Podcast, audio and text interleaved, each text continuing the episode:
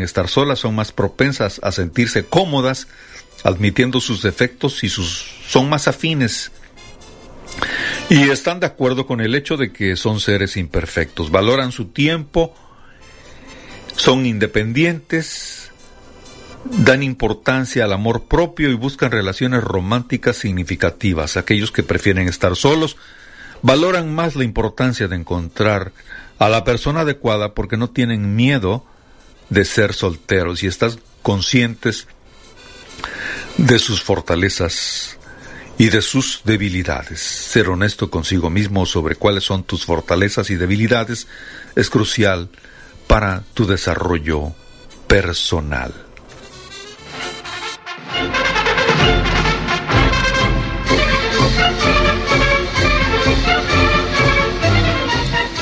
Gracias por su atención al programa cultural Escuche y Aprenda. Aprenda lo que no sabe. Recuerde lo que ha olvidado. La invitación para mañana a la misma hora a través de XEU. Buenos días, les dice José Luis Feijó Herrera.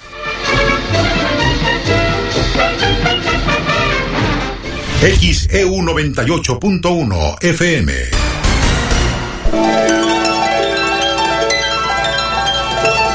Hoy tenemos que dar las gracias Gracias a quien nos permite disfrutar de un nuevo día. Gracias porque tenemos la alegría y la tristeza, el optimismo y el pesimismo, porque podemos estar contentos o enojados, por el poder de discernir y de elegir, porque en nosotros consiste, y solo en nosotros, encontrar los alicientes ser felices debe ser nuestra meta y luchar contra quienes se opongan. Para un ceño adusto, una sonrisa.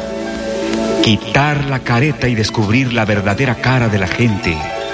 Enseñar a quien no sepa que la felicidad es gratis.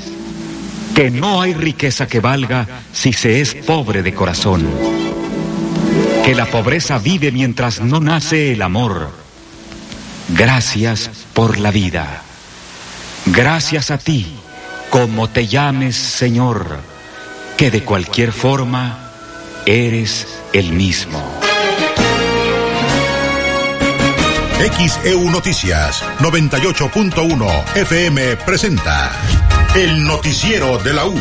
Conduce la periodista Olivia Pérez.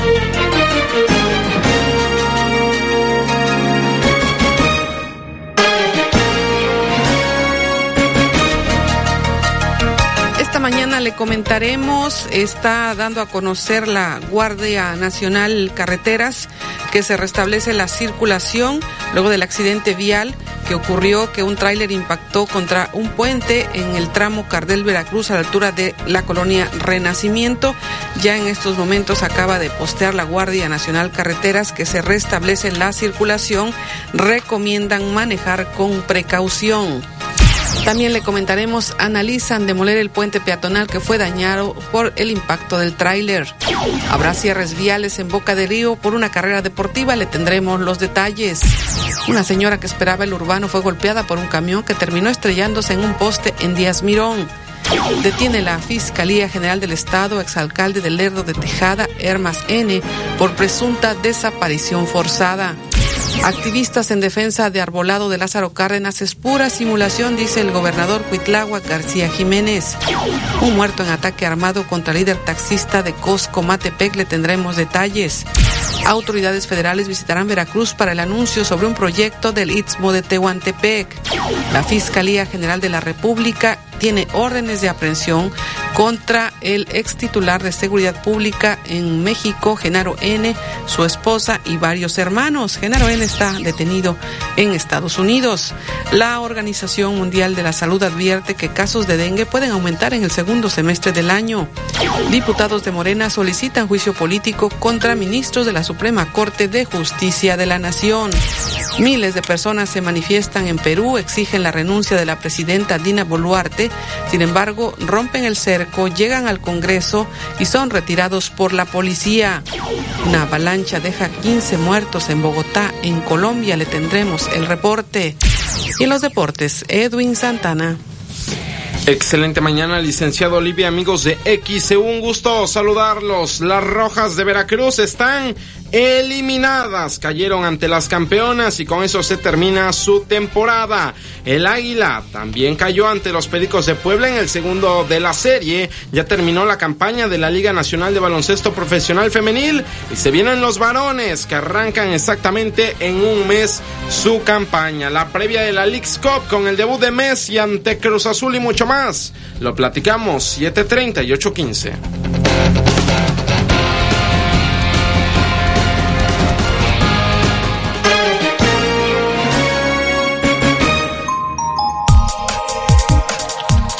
tal? ¿Cómo están? Muy buenos días. Bienvenidos a esta primera emisión de noticias de XEU. Es jueves 20 de julio del 2023 y recuerde que estamos a la espera de sus mensajes al 2295 097289 y nos han estado preguntando qué pasa con la carretera Veracruz Calder Gardel. Ya hace unos momentos ha posteado la Guardia Nacional Carreteras, dice el posteo. En Veracruz se restablece la circulación luego del accidente vial que ocurrió en el kilómetro 238 más 360 en la autopista Costa Rica Veracruz en el tramo Cardel Veracruz.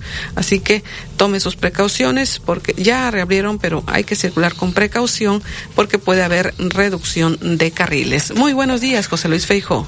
¿Qué tal? Muy buenos días, eh, Olivia Pérez. Hoy es 20 de julio de 1900, en 1923 murió Doroteo Arango, conocido como Pancho Villa, caudillo de la Revolución Mexicana. Hoy es día del Nacional del Bibliotecario, Día del Amigo y la Secretaria, Día Mundial del Ajedrez. Y también un día como hoy, pero de 1969, el hombre pisa por primera vez la luna. Fue Neil Armstrong quien lo hizo.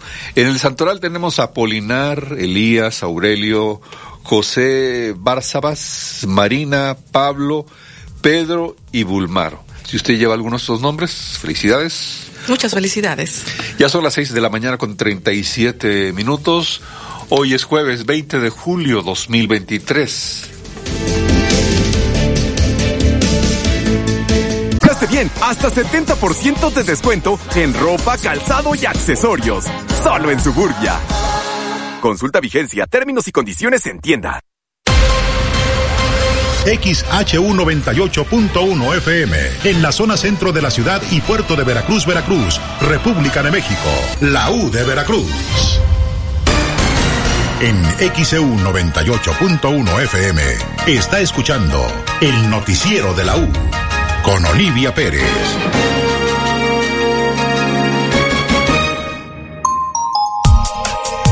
Las seis de la mañana con 40 minutos. Hoy es jueves 20 de julio 2023. Y recuerde, ya hay paso en el tramo Veracruz-Cardel en ambos sentidos, ha informado la Guardia Nacional. Y hace un momento el señor Edgar también nos confirmó, nos envió una fotografía, ya hay paso en ese tramo, que ayer se generó un gran caos vial desde la madrugada por un accidente en el que un tráiler se impactó contra el puente y fue complicada la maniobra porque había que retirar una trave, así que ya fue eh, pues ya muy cerca del amanecer que empezó a pues a despejarse la zona y ya esta mañana alrededor de las seis y media Guardia Nacional Carreteras ha confirmado que se reabre el paso vehicular en el tramo Veracruz Cardel en ambos sentidos a la altura de la colonia Renacimiento. Y tenemos reportes eh, por aquí eh, déjeme checar déjeme actualizar. Tenemos ya la fotografía del señor Omar Jiménez muchas gracias por compartirla. También tenemos otra otra postal que nos envía Jorge Enrique Carmona Noguera. Muchas gracias por compartir su postal de la Bahía. 6 de la mañana con 41 minutos. Y en otros temas, eh, también tiene que ver con cuestiones viales, pero esto en Boca del Río. Toma en cuenta que el próximo domingo, en conmemoración por las fiestas de Santa Ana, se va a llevar a cabo una carrera, por lo que habrá cierres viales. A través de sus redes sociales, el Ayuntamiento de Boca del Río está informando que la ruta de la caminata será 3 kilómetros y 5 kilómetros informaron que el cierre a la circulación comenzará a partir de las 5 de la mañana del próximo domingo. La carrera arrancará a las 7 de la mañana y la reapertura de las vialidades será a las 10 de la mañana del próximo domingo. tómelo en cuenta, estos cierres viales que habrá en el municipio de Boca del Río el domingo 23 de julio. Los cierres viales se van a llevar a cabo de la siguiente manera. En el Boulevard Vicente Fox, ambos carriles. Boulevard Miguel Alemán, carril sur norte del Tianguis hasta el puente peatonal en El Morro. La avenida Independencia, esto en Boca del Río, de, desde la calle 25 de marzo a Miguel Alemán en ambos carriles. El Boulevard Miguel Alemán de la avenida Independencia a Oviedo, esto en Boca del Río, un carril en sentido contrario. De la calle Oviedo a Zamora, en sentido contrario, se ocupa toda la vialidad. De Zamora, esquina Avenida Veracruz a Malpica, carril de poniente a oriente. Es, todo esto ocurre, ocurrirá el domingo en Boca del Río. Los, cierres viales van a iniciar desde las 5 de la mañana y terminarán alrededor de las 10 de la mañana por una carrera de 3 y 5 kilómetros como parte de las fiestas de Santa Ana en Boca del Río, pero todos los detalles los puede consultar en nuestro portal en xeu.mx en la sección Boca del Río. Hoy es jueves 20 de julio 2023, son las 6 de la mañana con 43 minutos. Ayer comentaba la alcaldesa Patricia Lobeira, cuando todavía estaba el caos ahí en la Veracruz Cardel a la altura de la colonia Renacimiento, que la Secretaría de Infraestructuras iba a hacer cargo de toda esta maniobra y qué iba a suceder con el puente. Vamos a escuchar parte de lo que comentó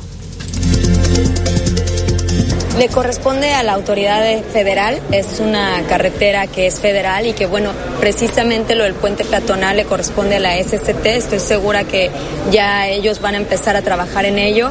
Y bueno, pues esa carretera últimamente ha tenido muchos accidentes, entonces habrá que ver alguna manera de señalizar, de poder eh, evitar este tipo de, de, accidentes que están sucediendo ya constantemente en esa carretera, en ese tramo.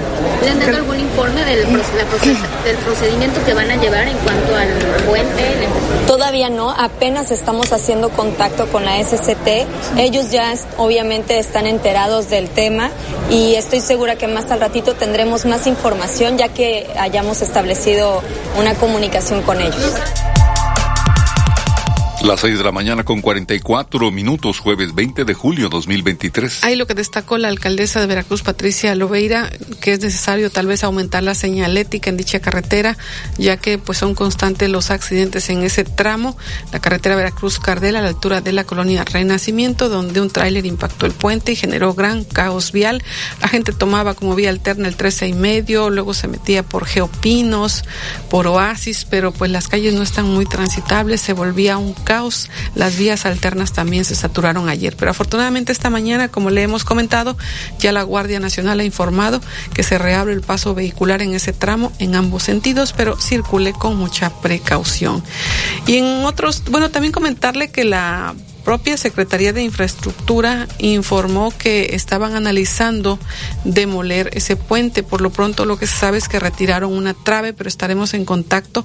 Estamos solicitando entrevista con el titular de la Secretaría de Infraestructura aquí en Veracruz para que informe qué pasará con ese puente. Ya queda totalmente deshabilitado, lo van a eh, demoler completamente o solamente va a necesitar de alguna rehabilitación. Estaremos pendientes de lo que suceda y le estaremos informando.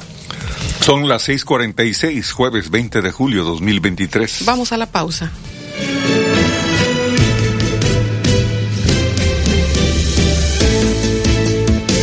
¿Qué se puede hacer para evitar accidentes en la autopista Veracruz-Cardel a la altura de la colonia Renacimiento, donde un tráiler se impactó en un puente peatonal y generó caos vial?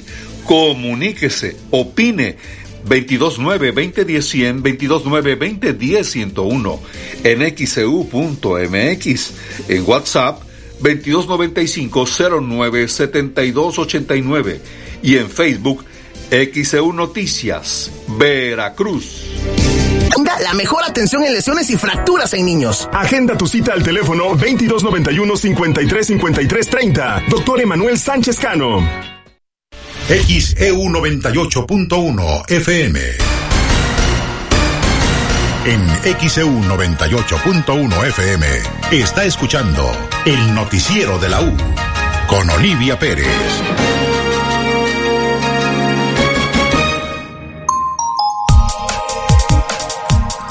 Son las 6 de la mañana con 50 minutos, jueves 20 de julio 2023. Recuerde que tenemos un contacto directo a través de WhatsApp, el 2295 09 7289.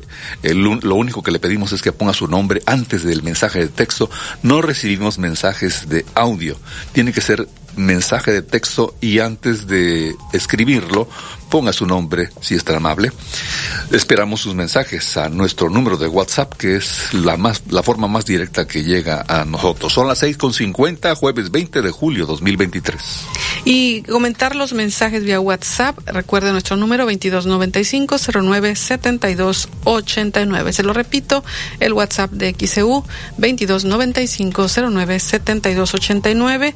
Nos comenta la señora Ángeles de Arboleda San Ramón que ella considera que estaría bien que pusieran vibradores para que disminuyan la velocidad en ese tramo de la Veracruz Cardel. Dice, me ha tocado ver que eh, a pesar de que ya es una zona poblacional, van muy rápido en esa ligera curva que se aprecia. Es la opinión de Ángeles, la señora Ángeles de Arboleda San Ramón. Gracias por su comentario. Y por aquí también tenemos otro comentario. Braulio dice que es pescador, pero dice que no les han depositado lo de bien pesca. Primero habían dicho que desde el lunes, luego que martes y nada también tenemos otro mensaje de Felipe Méndez. Nos dice ayer las autoridades de pesca decían que pagaban este eh, beneficio de bien pesca y no depositaron nada. Podrían preguntarle al delegado. Vamos a verificar con bienestar qué es lo que pasa. Otro mensaje, Carla vive en Hacienda La Parroquia, va con su papá transitando y dice que el semáforo de la central de abastos no funciona. Tenga precaución, es una zona muy transitada. El semáforo de la central de abastos no está funcionando. Gracias, Carla, por comentar eh, otro mensaje un terreno que tiene más de 30 años abandonado, viene un señor de la tercera edad a limpiarlo, pero ahora está lleno de monte. Está ubicado en la calle López Mateos entre Juan Escutia y Vicente Suárez, colonia Manantial de Boca del Río, es lo que nos reporta la señora Norma Ruiz. La señora Clementina Sordo de la colonia Flores Magón, desde ayer por la noche no hay luz, callejón 21 de septiembre entre Uribe y Azueta. Hay mucha gente de la tercera edad que necesitamos refrigerar medicamentos, es lo que nos dice la señora Clementina Sordo. Gracias por comunicarlo. Lo estaremos eh, dando a conocer a la CFE para que lo atiendan. Otro mensaje en Infodamit Tamsa de Boca del Río. Tenemos un reporte, el 143-2228 del 10 de julio. Era para destapar el drenaje de las calles Ramón Aguilera y Andador Ajustes. Y con la lluvia, pues tenemos un mayor desalojo de estas aguas. Nos dice el señor Lalo. Gracias por sus comentarios y también nos envía unas postales de su recorrido matutino por la bahía. Muchísimas gracias. Son las seis con cincuenta y tres, jueves 20 de julio 2023. Ayer el presidente López Obrador se volvió a referir a la Torre Centro y dice que pues la Torre Centro ha ganado todos los amparos. Y como ahora el Poder Judicial ya descaradamente se entregó por completo a la corrupción, ya no queda más que denunciarlos, lo vamos a seguir haciendo. Miren a qué les decís. Se les planteó que cuando menos ahí donde está ese entrepisos. Mire, este es el faro, este es el edificio donde Carranza eh, firmó la ley agraria del 6 de enero de 1915 en esta eh, parte del centro, muy cerca, fue donde se firmaron las leyes de reforma, donde vivió Juárez. Y miren, no, ya eh, ganaron todos los amparos. No estamos en eso. Si por eso lo estoy denunciando, también recordándoselo a Antropología y al gobernador de Veracruz para que no dejen de insistir en esto. Las 6:54, jueves 20 de julio 2023. Ahí lo que dijo el presidente López Obrador en su conferencia matutina, volviéndose a referir a la Torre Centro, ubicada aquí justo en el centro histórico de Veracruz. En otros temas, eh, lamentablemente la cifra de personas fallecidas por una avalancha que ocurrió en Colombia, pues se cifra ya en 15 personas. Vamos a escuchar este reporte desde Colombia con el periodista Jorge Escobar para XCU Noticias tras registrarse una avalancha en el municipio de Quetame, el departamento de Cundinamarca, al centro de Colombia, se eleva la cifra de personas fallecidas. De acuerdo con el cuerpo de bomberos de la región, hasta el momento 15 personas han sido halladas sin vida y seis lesionadas que han sido trasladadas a diferentes centros asistenciales de esta eh, ciudad ubicada en cercanías de la capital de Colombia, la ciudad de Bogotá. Sin embargo, dadas las difíciles condiciones climáticas y la inestabilidad del terreno donde ocurrió la avalancha, los organismos de socorro han tenido que mantener eh, la búsqueda activa para conseguir a sobrevivientes. Sin embargo, ya transcurridas más de 30 horas de la tragedia, el tiempo ya empieza a jugar en contra de aquellas personas que podrían encontrarse sin vida. Sin embargo, noticias positivas porque fueron encontradas 40 personas sanas y salvas y 6 que también ya fueron redirigidas a otros hospitales de la región. De momento, las autoridades continúan en la búsqueda con el apoyo del ejército de Colombia, que anunció que se habían enviado más de 80 militares para ayudar en esta búsqueda. Desde Colombia, para XEU Noticias, Jorge Escobar Banderas. Jueves 20 de julio 2023 son las 6 de la mañana con 56 minutos. Gracias a Jorge Escobar desde Colombia nos reporta este lamentable hecho, este deslave que dejó 15 personas fallecidas. en otros temas internacionales le hemos venido comentando sobre lo que ocurre con el expresidente de Panamá, Ricardo Martinelli, quien fue condenado a 10 años de prisión por presunto lavado de dinero. El magnate que aspiraba a competir en las presidenciales del 2024 es también investigado por supuestos actos de corrupción relacionados con la construcción constructora brasileña Odebrecht. Y bueno, ya su defensa dice que va a apelar. Vamos a escuchar este reporte con La Voz de América.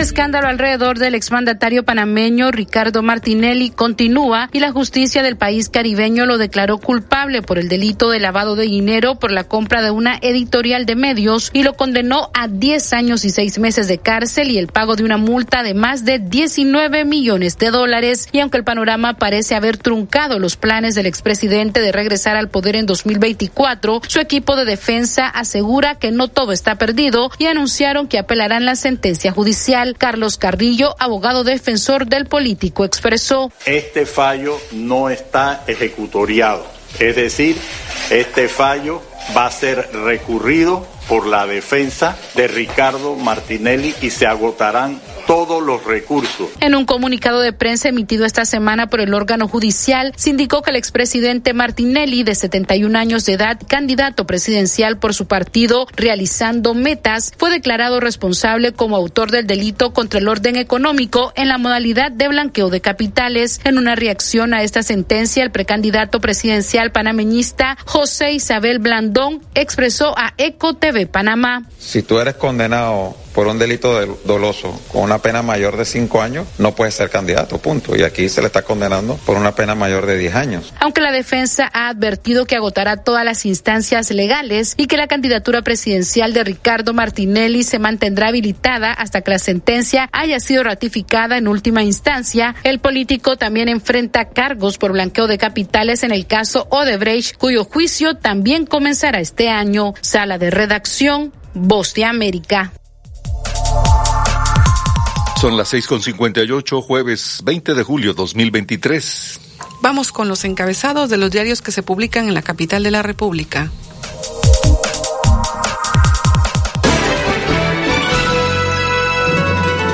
XEU Noticias 98.1 FM presenta los encabezados de los periódicos que se publican en la capital del país.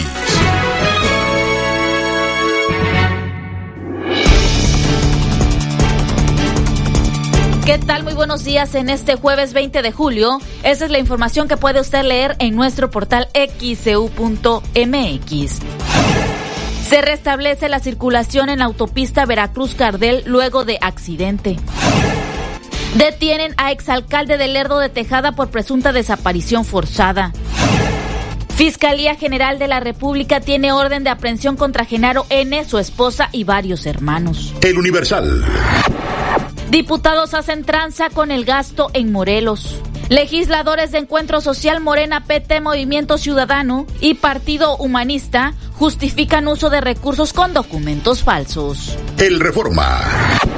Desaparece CFE cinco disputas legales. CFE solo reconoce tener en proceso 11 arbitrajes internacionales, aunque en el reporte anual asegura que mantienen 16 disputas legales. Milenio. Tribunal ordena a INE fiscalizar propaganda de corcholatas y frente. Los partidos estarán obligados a reportar gastos de espectaculares, bardas y otras formas de promoción. Niega de tener giras de aspirantes opositores. La jornada. Minera fuga viola clausura y mueren dos trabajadores. La mina de carbón del ejido El Mezquite en Sabinas, Coahuila, donde murieron dos trabajadores la mañana del martes, estaba clausurada y por tanto su funcionamiento era ilegal, informó ayer la Secretaría del Trabajo y Previsión Social. El Excelsior. México lidera a la OCDE en alza salarial. Entre diciembre del 2020 y mayo del 2023, dicho ingreso se elevó 43.6% en nuestro país, en contraste con el aumento de 2.3% entre los demás miembros de la organización global. La crónica.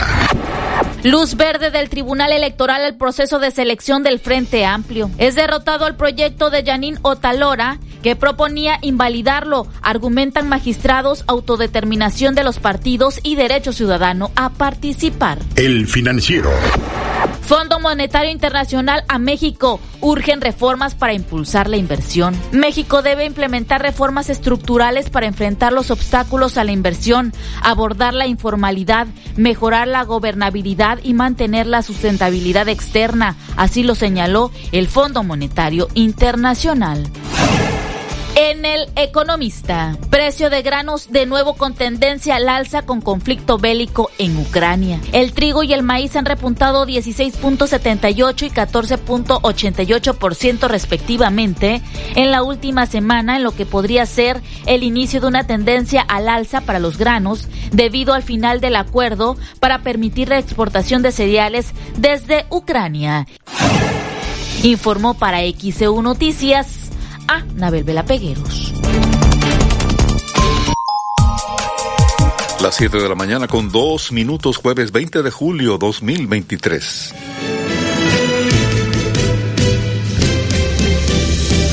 ¿Qué se puede hacer para evitar accidentes en la autopista Veracruz-Cardel a la altura de la colonia Renacimiento, donde un tráiler se impactó en un puente peatonal y generó caos vial?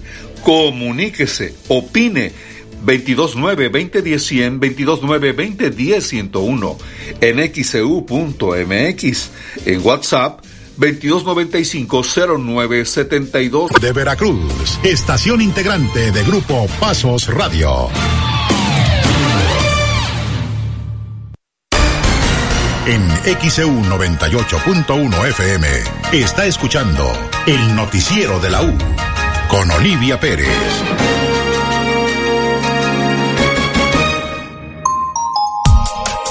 Recuerde que también estamos a sus órdenes en el WhatsApp 2295 09 7289 2295 09 7289 anteponiendo su nombre al mensaje de texto. No recibimos mensajes de audio.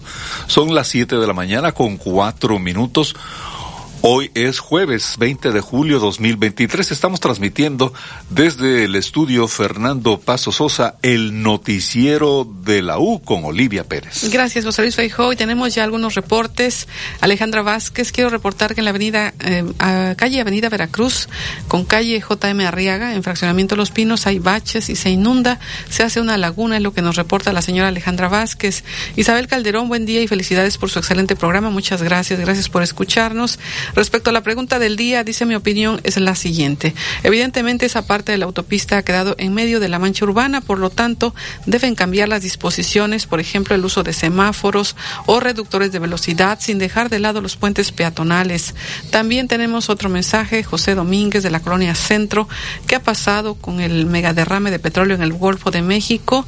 Eh, pregunta si el gobierno trata de ocultarlo. Bueno, le comento que Petróleos Mexicanos admitió que hubo derrame, pero asegura que fue mínimo y también asegura Petróleos Mexicanos que quedó controlado, aunque ambientalistas señalaban que pues era un gran, una gran extensión que había eh, quedado afectada por este derrame luego de la explosión en una plataforma de la sonda de Campeche que lamentablemente dejó dos personas fallecidas y un trabajador desaparecido. Pues eh, lo que dice Pemex es que ya quedó controlado pues tanto el incendio hace días y el derrame también es lo que dijo Pemex.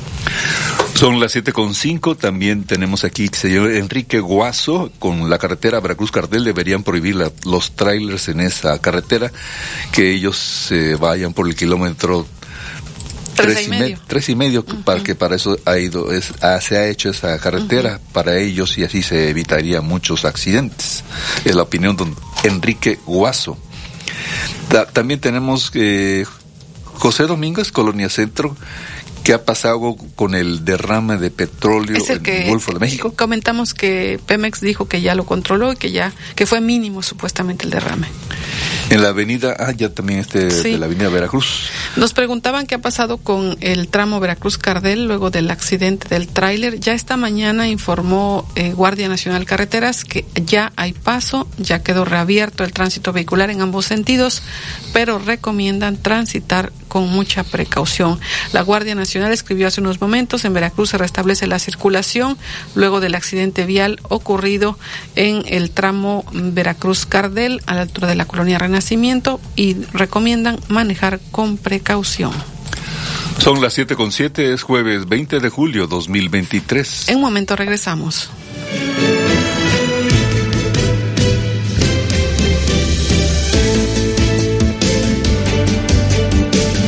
¿Qué se puede hacer para evitar accidentes en la autopista Veracruz-Cardel a la altura de la colonia Renacimiento, donde un tráiler se impactó en un puente peatonal y generó caos vial? Comuníquese, opine. 229-2010-100, 229-2010-101, en xcu.mx, e en WhatsApp 2295-097289 y en Facebook XEU Noticias, Veracruz. Foroticket.mx y taquilla del foro. Invitan ayuntamientos de Boca del Río y Veracruz. XEU 98.1 FM. En XEU 98.1 FM está escuchando el noticiero de la U con Olivia Pérez.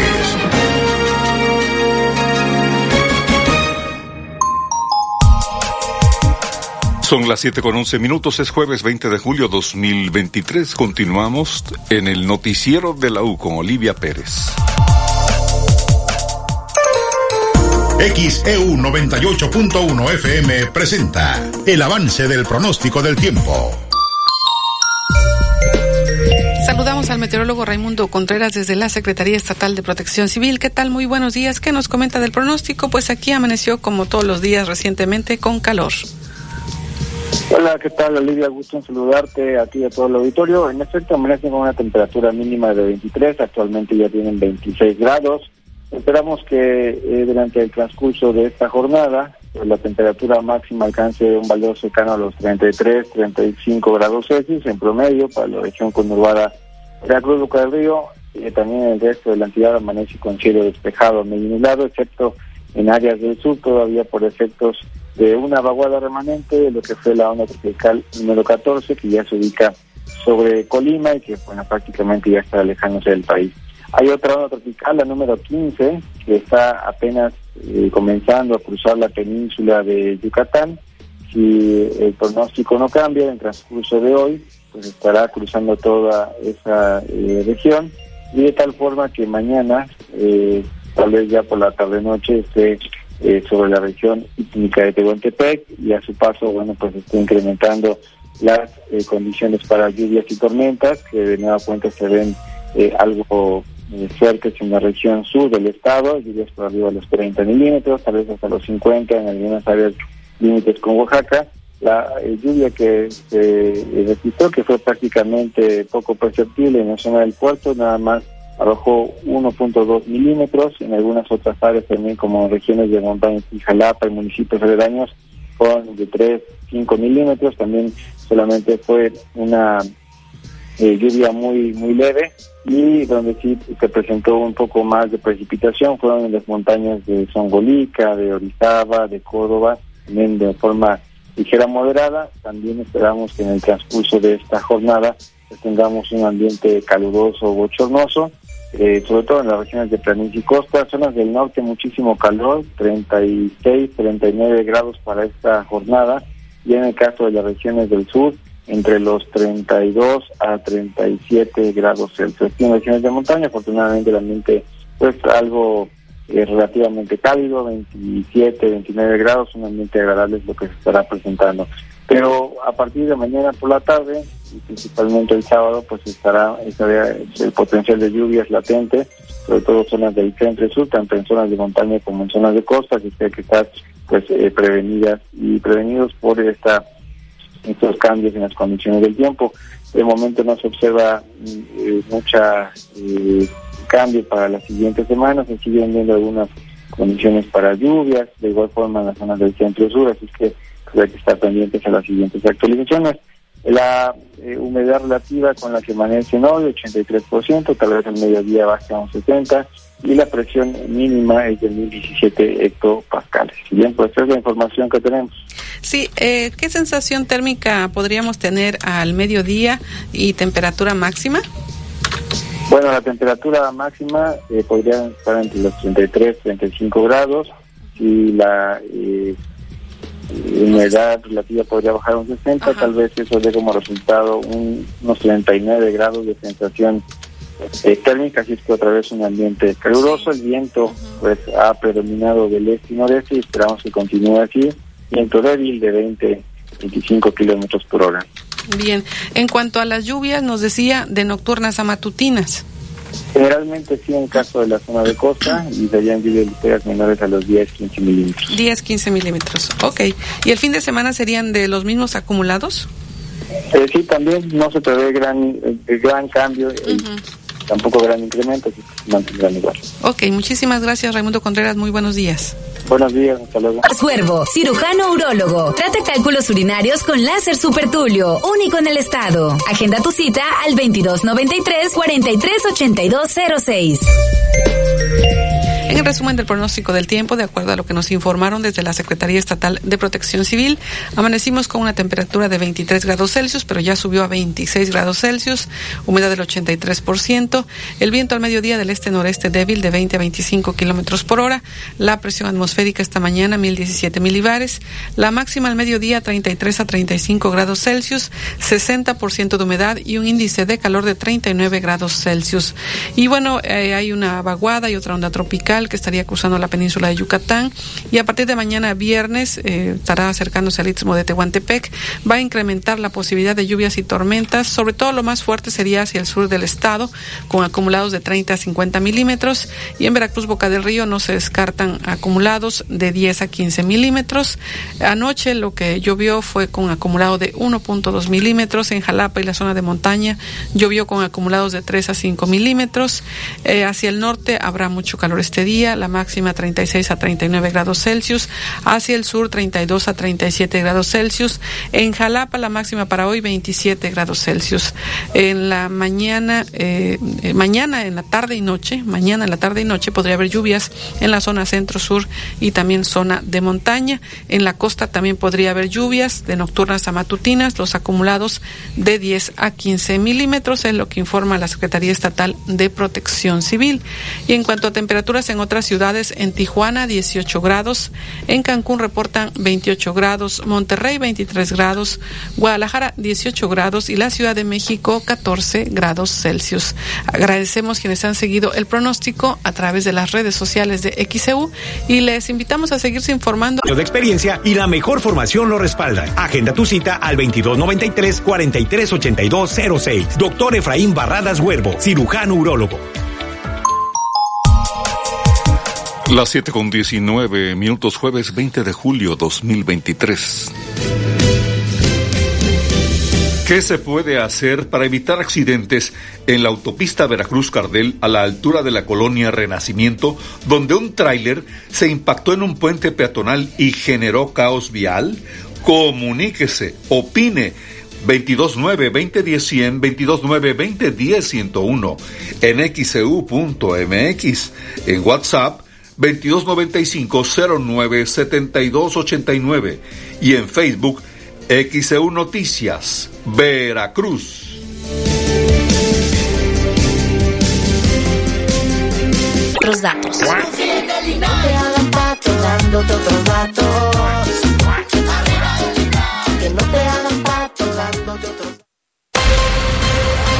XHU98.1 FM, en la zona centro de la ciudad y puerto de Veracruz, Veracruz, República de México, la U de Veracruz.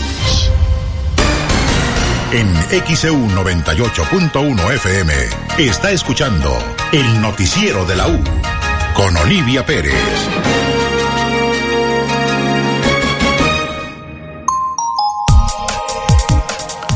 Son las 7 de la mañana con 22 minutos, jueves 20 de julio 2023. Tenemos algunos reportes. Lino González efectivamente dice no sirven los semáforos de la central de abastos y eh, también nos reportan que en esa zona eh, no hay energía eléctrica. Luis Felipe Espinosa en Colonia Rafael Díaz Cerdán seguimos sin energía eléctrica y ya afecta hasta el semáforo de la central de abastos. Por favor hacer un llamado enérgico a la Comisión Federal de Electricidad. Ya vamos para tres días y los medicamentos y alimentos se están echando a perder.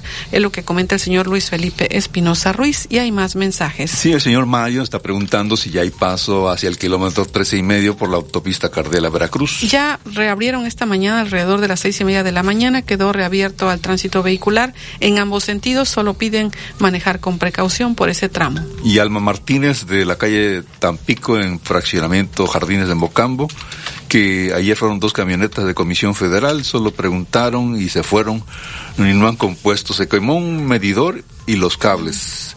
Preguntan que hasta cuándo será porque están llevan ya dos días sin luz en eh, calle Tampico, fraccionamiento Jardines de Mocambo. Lo daremos a conocer a la CFE. Y tenemos más mensajes, Ricky David, felicidades a todos los graduados en Veracruz Puerto, en especial a los grupos de la Secundaria Técnica 123. Hoy realizan su graduación a cargo del profesor Emanuel Lara. Muchas felicidades para todos ellos. Eh, otro mensaje, Bernabé Roque Ramos en Río Medio 3. ¿Cuántas obras se han creado para que el transporte pesado no entre a la zona urbana? Y los mismos pues siguen entrando. Uno, el libramiento pasó el Toro Tamaca Santa Fe, San Julián. Eh, dos, el famoso Parque 2000, donde en teoría se irían todas las bodegas de transportes y muchas siguen estando en la zona urbana. Y tres, se refiere al famoso kilómetro 13 y medio que se conecta, que conecta la autopista con el puerto y según con ello no transitarían por la zona urbana, pero lo siguen haciendo. Mm, Pregunta el señor Bernabé quién pone orden. Ahí su comentario. Muchas gracias por comunicarlo a XCU.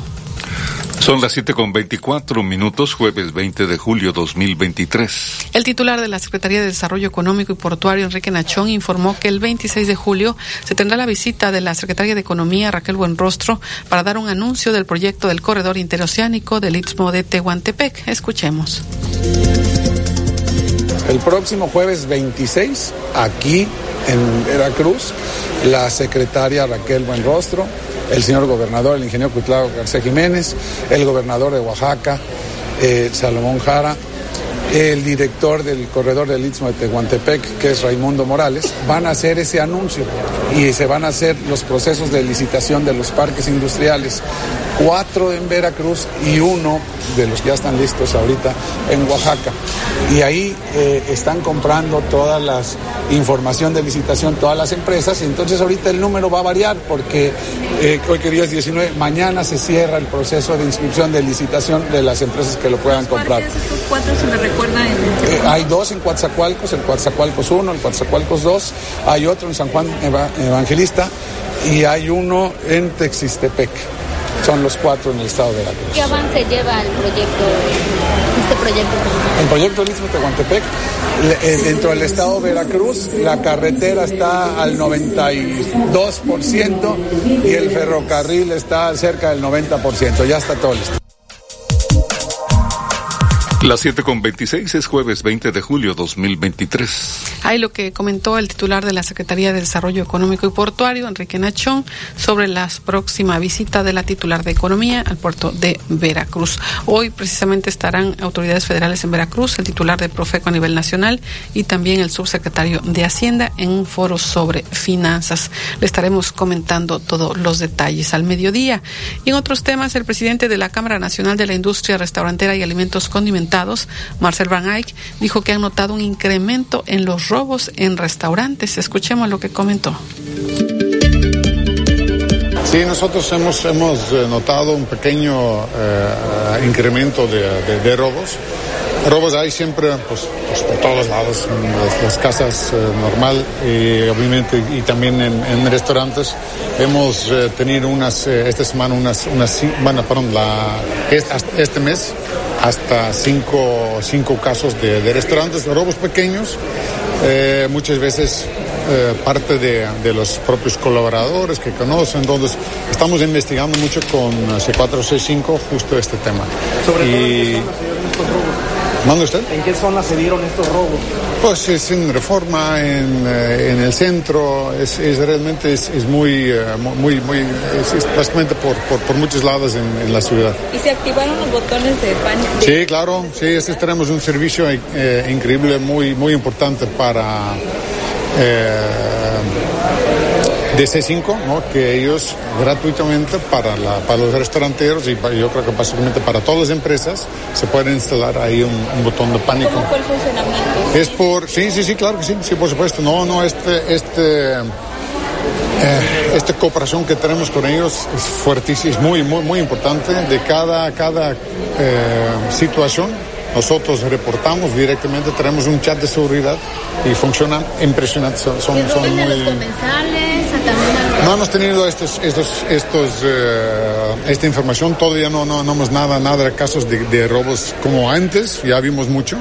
Obviamente la gente ya también ya se cuida mucho más. Lo, y siempre es el tema de pues justo cuando hay más fluencia de gente, cuando hay gente de otras ciudades que vienen aquí no solamente para disfrutar, pero también para hacer otros, otros temas, ¿no? Entonces, en este caso, si hay más fluencia de gente, lógicamente hay más riesgo de esto, pero más y más y más nuestro, nuestro trabajo es también es informar a los comensales para que siempre pues, su bolsa, cuiden sus, sus mantenimientos. Las 7.28 es jueves 20 de julio 2023. Ahí lo que comentaron las autoridades, en este caso el titular de la CANIRAC, el presidente de la Cámara Nacional de la Industria Restaurantera y Alimentos Condimentados, Marcel Van Ay, reportando pues que sí, lamentablemente eh, se siguen reportando robos en restaurantes. Detalló que en lo que va de este mes se han registrado cinco robos pequeños en restaurantes del municipio, en algunos casos eh, eh, contra mismos colaboradores y algunos señalan a los colaboradores que conocen en la operación del establecimiento y por los robos pues han interpuesto algunas denuncias. Son las 7.29, jueves 20 de julio 2023. El líder taxista Acacio Lino Bello de la localidad de Chocotla de Cosco, Matepec, fue atacado a balazos por hombres armados cuando se encontraba trabajando en un lugar conocido como la Barranca de Zacatlán en compañía de su cuñado. Lamentablemente este último fue alcanzado por las balas y falleció de manera instantánea. El finado en vida respondía al nombre de Froilán, de 66 años y con domicilio en Chocotla, mismo que fue identificado por sus familiares en el lugar asesinato se sabe que el líder taxista Acacio Lino se encontraba trabajando en un predio de Zacatlán con su cuñado cuando fueron sorprendidos por un comando armado, quienes sin mediar palabras les dispararon para asesinarlos. Después escaparon. Luego de este ataque armado contra el líder de taxistas en Coscomatepec, resultó fallecido su cuñado. Es lo que se informa al respecto de los hechos que ocurrieron en Coscomatepec. Las 7.30, jueves 20 de julio 2023. Vamos a la pausa y enseguida regresamos.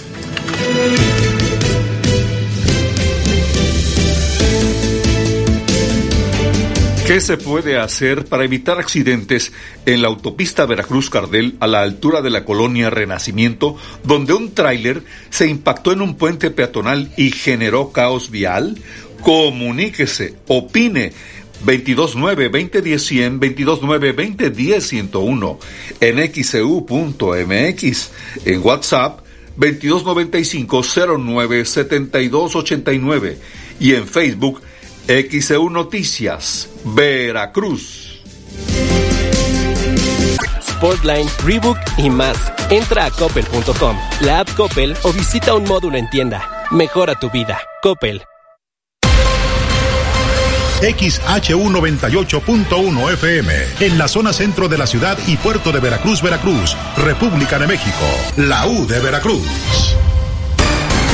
En XEU 98.1 FM está escuchando el noticiero de la U con Olivia Pérez.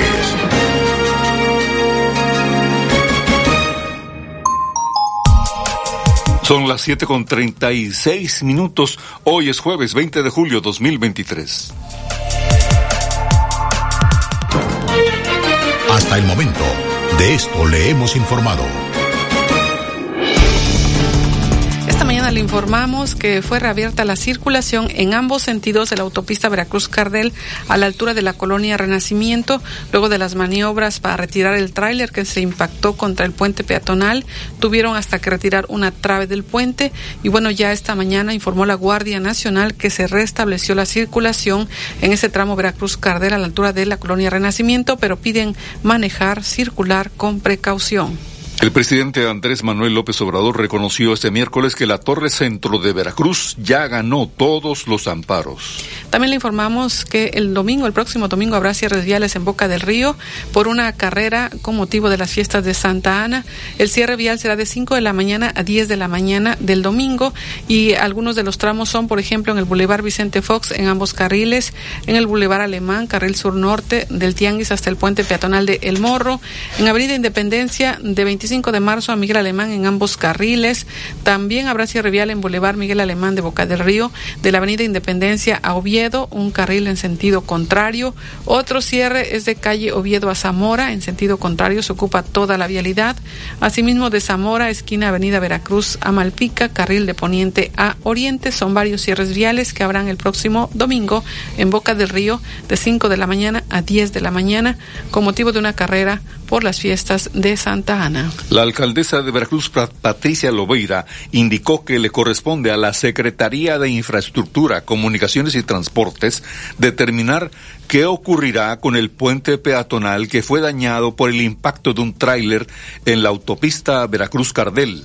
Por su parte, la Secretaría de Infraestructura, Comunicaciones y Transportes dijo en un comunicado que una empresa se encargará de los daños y va a analizar si reparará o demolerá la estructura vial tras el accidente en el tramo Veracruz-Cardel, donde un tráiler se impactó contra el puente peatonal.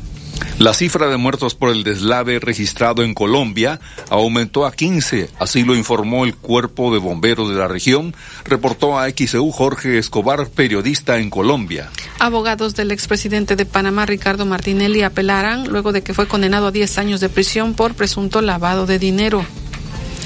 El titular de la Secretaría de Desarrollo Económico y Portuario, Enrique Nachón, informó que el 26 de julio se tendrá la visita de la secretaria de Economía Raquel Buenrostro Sánchez para dar un anuncio del proyecto del corredor interoceánico del Istmo de Tehuantepec.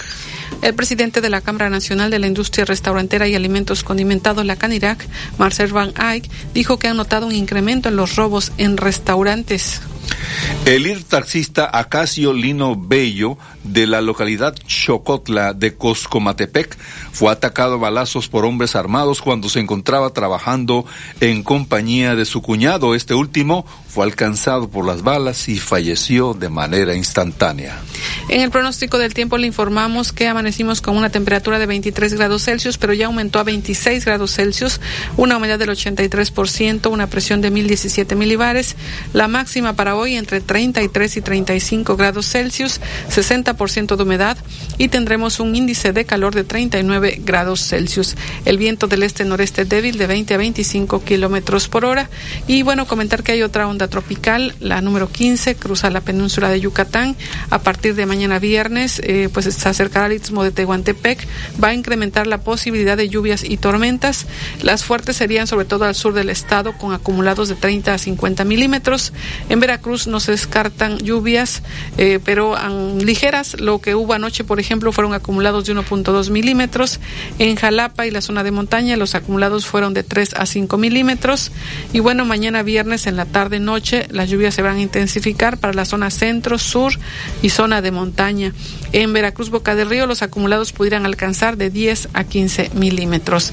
Y temperaturas máximas para hoy en la zona norte, mucho calor, máxima de 36 a 39, en el sur 32 a 37 grados Celsius, en Jalapa la máxima 27 grados Celsius.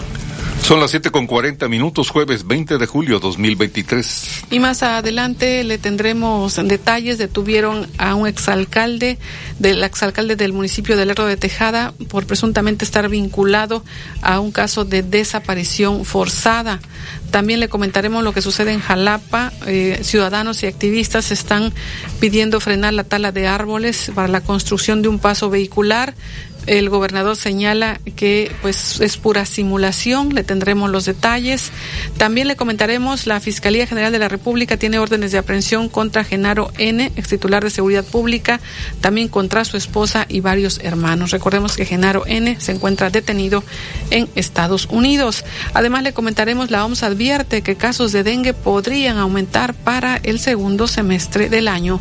Y antes la información deportiva con Edwin Santana. Excelente jueves así amanece en nuestro portal X, eudeportes.mx. Se acabó el sueño, las rojas de Veracruz quedan eliminadas. El águila de Veracruz pierde la serie ante Pericos de Puebla. Arsenal humilla a la MLS en el juego de estrellas. Se acabó la historia. Atlas da emotiva despedida a Julio César Furch. Tenemos el video disponible y se cae el fichaje de Luis Chávez en Rusia. Esto y más lo encuentra en xeudeportes.mx en cuestiones de índole nacional.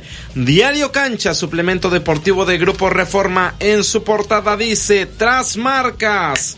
Si ganan en el Gran Premio de Hungría, Red Bull impondrá récord de triunfos al hilo en la Fórmula 1 e igualará su mejor arranque, lo que señala Cancha en su portada. En cuestiones internacionales, Diario Sport de Barcelona dice lío por Joao Félix. El jugador portugués presiona para llegar cedido al Barcelona. Su agente Jorge Méndez aprieta para que haya un acuerdo. Xavi daría el ok únicamente si su fichaje es a bajo costo, lo que señala Sport en Barcelona. A detalle a las 8.15 en información deportiva, platicamos de todo lo que tiene que ver con las Rojas de Veracruz. Se acabó el sueño, lamentablemente, las Rojas con una gran primera temporada en la Liga Nacional de Baloncesto Profesional Femenil cayeron ante las campeonas que mostraron músculo, mostraron poderío y con eso avanzan a la siguiente ronda. Se acaba el femenil en Veracruz, pero viene el varonil. En menos de un mes arranca la actividad de los varones y en XEU Deportes platicamos con el manager, con el coach de los Halcones Rojos de Veracruz a 30 días de que arranque la campaña. También todo lo que tiene que ver con la League's Cup. Mañana arranca, juega Messi contra Cruz Azul. Vaya partido, fútbol internacional y mucho más. Lo platicamos a las 8.15. Son las 7.43. ¿Qué se puede hacer para evitar accidentes en la autopista Veracruz-Cardel a la altura de la colonia Renacimiento, donde un tráiler se impactó en un puente peatonal y generó caos vial? Comuníquese, opine. 229-2010-100, 229-2010-101, en xcu.mx, e en WhatsApp 2295-097289 y en Facebook XEU Noticias, Veracruz. Nuevo nivel. Móvil. Elige el movimiento. Chantres Soresa, seguros personales, te da la hora. Son las 7 y 47 minutos. XEU 98.1 FM. En XEU 98.1 FM está escuchando el noticiero de la U con Olivia Pérez.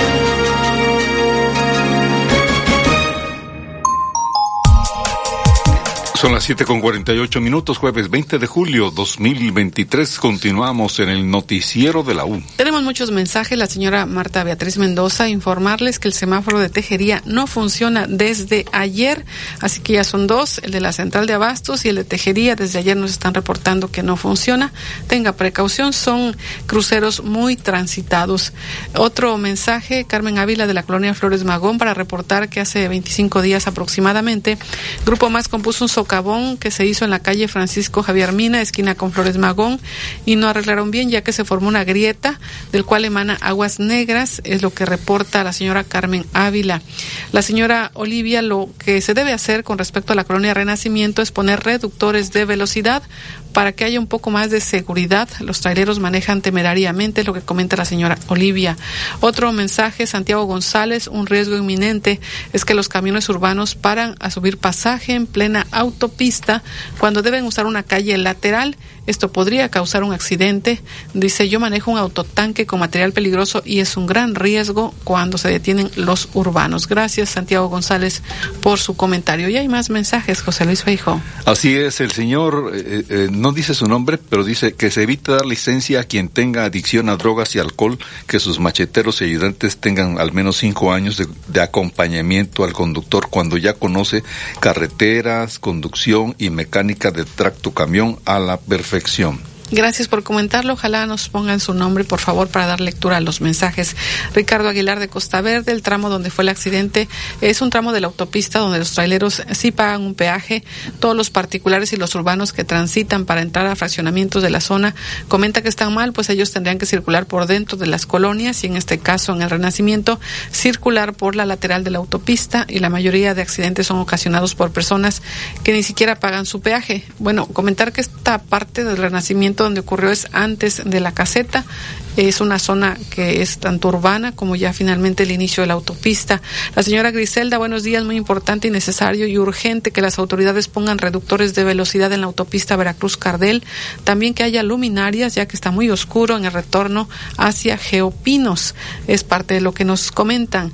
Eduardo Herrera, en el fraccionamiento de La Herradura, en la parte alta han llegado dos trailers que dejan los esqueletos de la plana por varios días.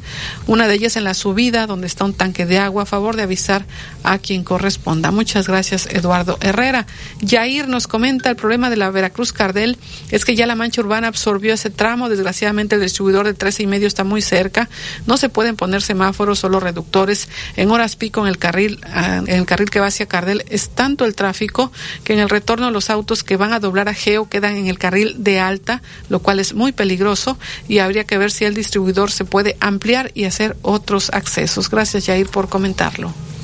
Eh, señor, la señora Teresa para, reporta calles en pésimo estado en la entrada a Palma Real y hacia el Rincón de la Palma Real. Ya los autos se meten en sentido contrario para evitar transitar por ellas y evitar el mal estado de las calles. El señor Lorenzo Salas Espinosa en el Fénix reporta luminarias apagadas desde el viernes y está muy oscuro en calle Gavilán entre Guacamaya y Sensontle.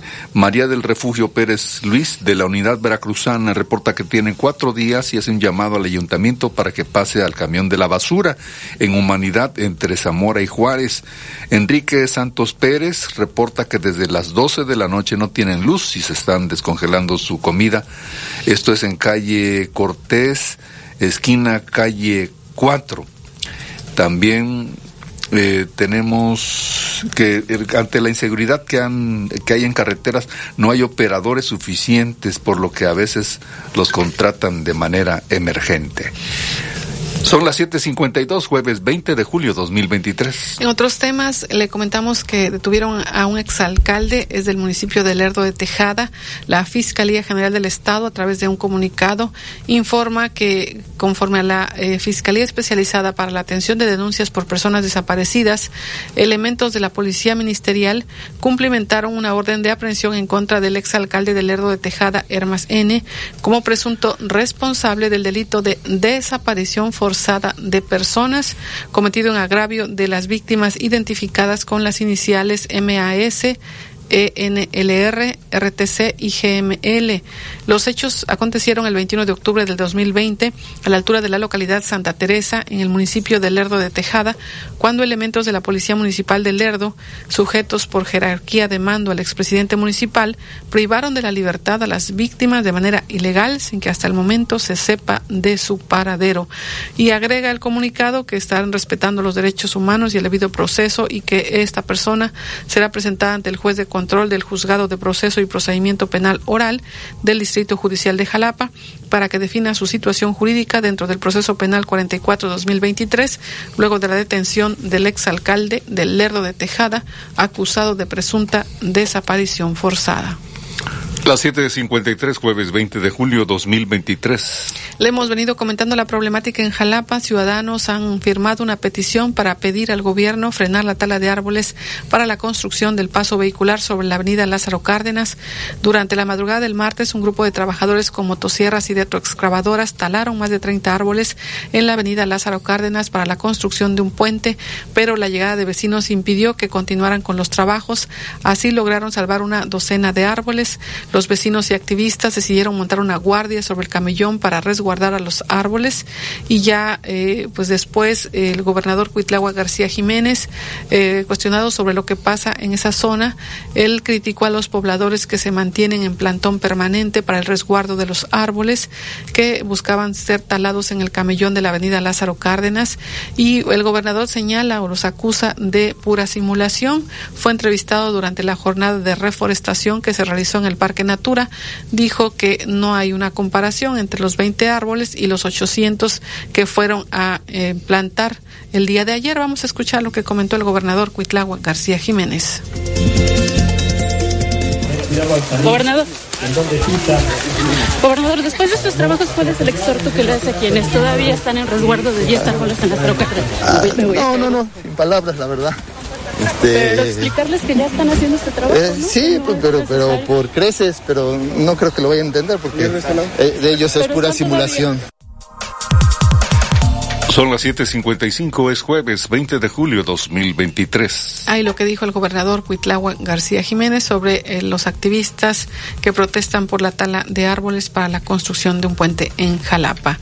Y en otros eh, temas, eh, comentarle que el diputado federal de Morena, Alejandro Robles Gómez, anunció la presentación de una demanda de juicio político en contra de ministros de la Suprema Corte de Justicia de la Nación por una supuesta violación sistemática a la artículo 127 constitucional, dijo que los ministros de la Corte supuestamente han abusado de ser intérpretes de la Ley Federal de Remuneraciones de los servidores públicos y que no es solo obligación del Ejecutivo, sino también de los ministros y están en este tenor de que bajen sus salarios, aunque ya antes ellos han informado que bajaron sus salarios, aunque no son parte del Poder Ejecutivo. Escuchemos lo que comenta el diputado Alejandro Robles sobre esta solicitud de juicio político contra los ministros. Estamos por ingresar el día de hoy la demanda de juicio político a ministros y ministras y esta demanda se propone hacer conciencia en los ministros para que se sujeten al imperio de nuestra constitución. Hay una definición que se tomó por parte del pueblo de México en 2018 y es precisamente que haya eh, austeridad eh, de parte de todo el servicio público, no nada más del Ejecutivo Federal, sino también del Legislativo. Aquí también nos amarramos el cinturón y no han querido hacer esto en el Poder Judicial. Y nosotros vamos a estar insistiendo, presentamos esta demanda de juicio político precisamente porque no es un planteamiento o un capricho presidencial, es una definición de la voluntad del pueblo de México y para eso nos eligieron, para estar eh, dando esa voz que no han querido escuchar las ministras y ministros y prefirieron autoampararse. Es un conflicto de interés que hayan entrado a la interpretación de este tema sin haberse excusado porque se benefician a sí mismo, a sí mismos. Las 7:57, jueves 20 de julio 2023. Ahí lo que señaló el diputado federal de Morena, Alejandro Robles Gómez, y estaremos consultando abogados qué tan viable es este procedimiento que pretenden eh, pues un juicio político contra los ministros de la Corte. Y ahora vamos al reporte financiero.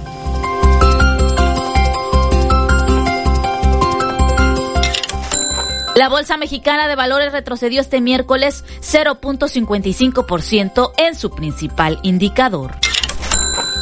En divisas, el dólar gana 0.46% y se cotiza en 16 pesos con 78 centavos.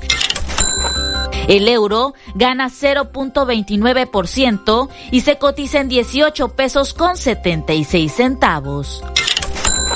La onza de plata gana 0.34% y se cotiza en 422 pesos con 18 centavos.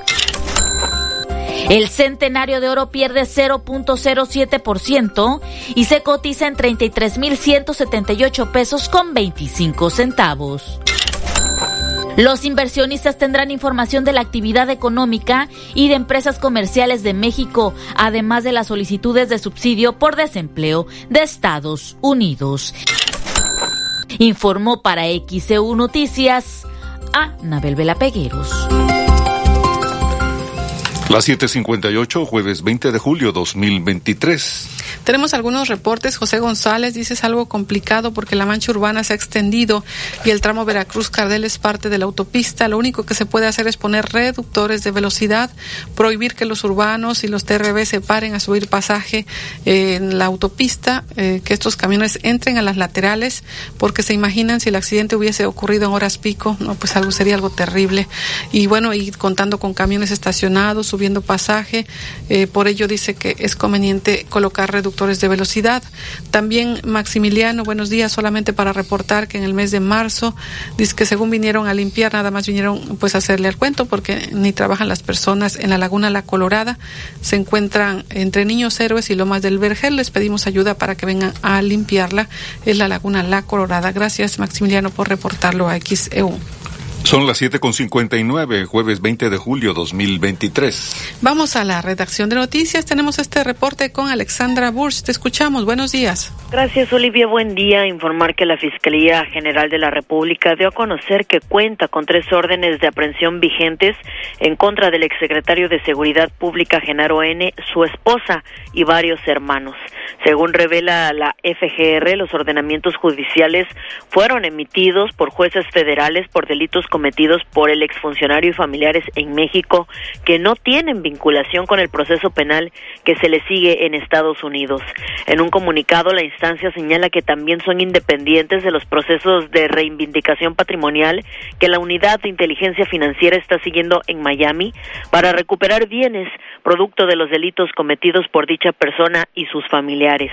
Además, detalla que la primera orden de aprehensión que está vigente es la que corresponde a la presunta participación de Genaro N en el caso Rápido y Furioso, en el que se introdujeron ilegalmente al país armas que han causado un gran número de muertos y daños irreparables a la justicia. Detalla que la segunda orden de aprehensión concierne a la participación del exsecretario de Seguridad en un daño patrimonial inmenso que llegó a más de 64.900 millones de pesos en el caso de la construcción y operación de diversos penales federales privatizados mediante gestiones de dicho individuo y sus cómplices y que gracias a la actuación del gobierno de la República se ha logrado revertir la mayor parte de los daños. La tercera orden de aprehensión se refiere a la participación delictiva de Genaro N en los contratos ilegales y abusivos de equipamiento de las cárceles públicas federales del país, cuyo daño se estima en 5.112 millones de pesos en 10 contratos ilegales y en este expediente el juez competente libró órdenes de aprehensión también contra la esposa y varios hermanos del exsecretario de Seguridad Pública, igual a más de 50 personas involucradas en peculado y operaciones con recursos de procedencia ilícita. Varias de estas personas ya se encuentran vinculadas a proceso y se han librado fichas rojas para quienes se fue, fugaron del país en su momento y se han asegurado diversos bienes inmuebles, bloqueando las cuentas bancarias de los involucrados. Las órdenes de aprehensión en contra de Genaro Ine y de sus cómplices que se dieron a la fuga se están tramitando con carácter de urgente ante las autoridades correspondientes para obtener en su caso la extradición que procede.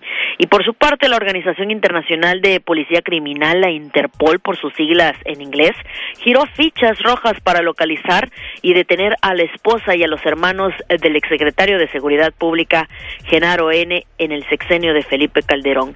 Funcionarios federales revelaron que entre los mandamientos judiciales están los hermanos Esperanza, Luz María, Gloria y Humberto, así como Osvaldo Luna de Rábano, quien fue oficial mayor de la Policía Federal Preventiva y de quien se dice es tío del exsecretario de Seguridad. Pues es la información, la Fiscalía General de la República tiene órdenes, órdenes de aprehensión contra Genaro N., su esposa y varios hermanos, además de que el Interpol ya ha emitido fichas rojas. Por supuesto que los detalles los puede consultar en nuestro sitio de internet xeu.mx, sección nacional, ahí encuentra toda la información. El reporte, Olivia, buen día. Gracias, Alexandra Bursch. 8 de la mañana con 3 minutos, jueves 20 de julio 2023. Vamos a la pausa.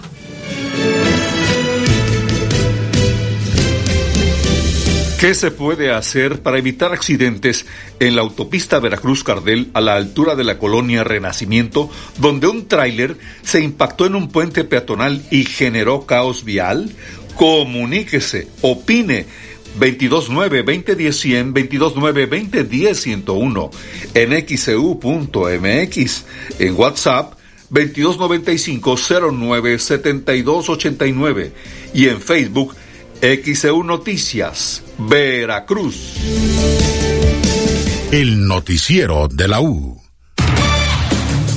Desde Veracruz, Veracruz, sintoniza XHU 98.1 FM, con estudios y oficinas en Ocampo, esquina Independencia, séptimo piso del edificio Pasos, en la zona centro de la ciudad y puerto de Veracruz, Veracruz, República de México. XHU 98.1 FM, con teléfonos 2010-100 y 2010-101. Si vive fuera de Veracruz, marque 229. XEU 98.1 FM, la U de Veracruz. Estación integrante de Grupo Pasos Radio.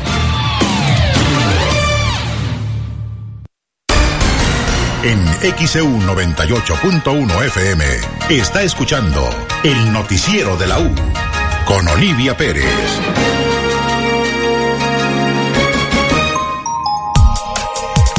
Las 8 de la mañana con 5 minutos es jueves 20 de julio 2023. Estamos transmitiendo desde el estudio Fernando Paso Sosa, el noticiero de la U. Y tenemos eh, reportes, José Luis Feijo. El señor Gabriel Lara García dice, pregunta, que no han manifestado qué pasó con el chofer del tráiler. ¿Venía en estado de ebriedad? ¿Se durmió? ¿O qué pasó? Es lo que pregunta el señor Gabriel Lara. Vamos a recordar lo que comentaron en la Cruz Roja. Ayer el coordinador de socorros de la Cruz Roja, David Sebadúa, comentó en qué condición encontraron al chofer de este tráiler que se impactó contra el puente peatonal de la colonia Renacimiento. Escuchemos. Mira, el día de ayer nos reportaron un accidente de un auto, bueno, de un vehículo de, de, gran tamaño que tuvo una, al parecer se salió de la carretera y por ahí a la altura del acotamiento se fue liberando hasta el momento que se impactó contra el, el puente. Al arribo la unidad de, de nosotros encontró un paciente masculino aproximadamente de 50 años, el cual solamente presentaba algunas abrasiones menores en rostro. Afortunadamente no, no tenía ninguna otra lesión que, que pusiera en riesgo la vida.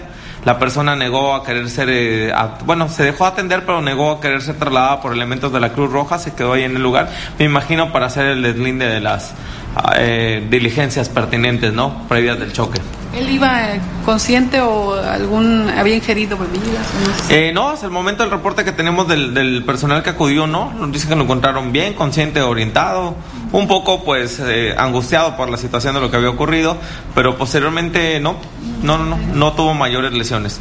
Entendemos que esto suscitó un caos vial, eh, también ahí tienen que hacer un análisis estructural del puente y pues bueno, también habría que tomar ahí algo otras medidas, ¿no? Debido a que eso también se originó el día de, de hoy por la mañana, ¿no? Sí, afortunadamente no hubo personas, eh, terceras personas lesionadas ni nada.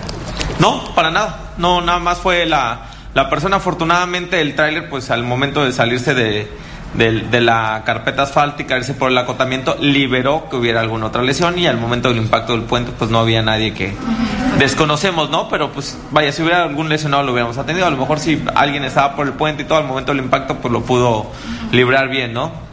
Oiga, y esta mañana reportan otro accidente, pero en el carril, carril contrario.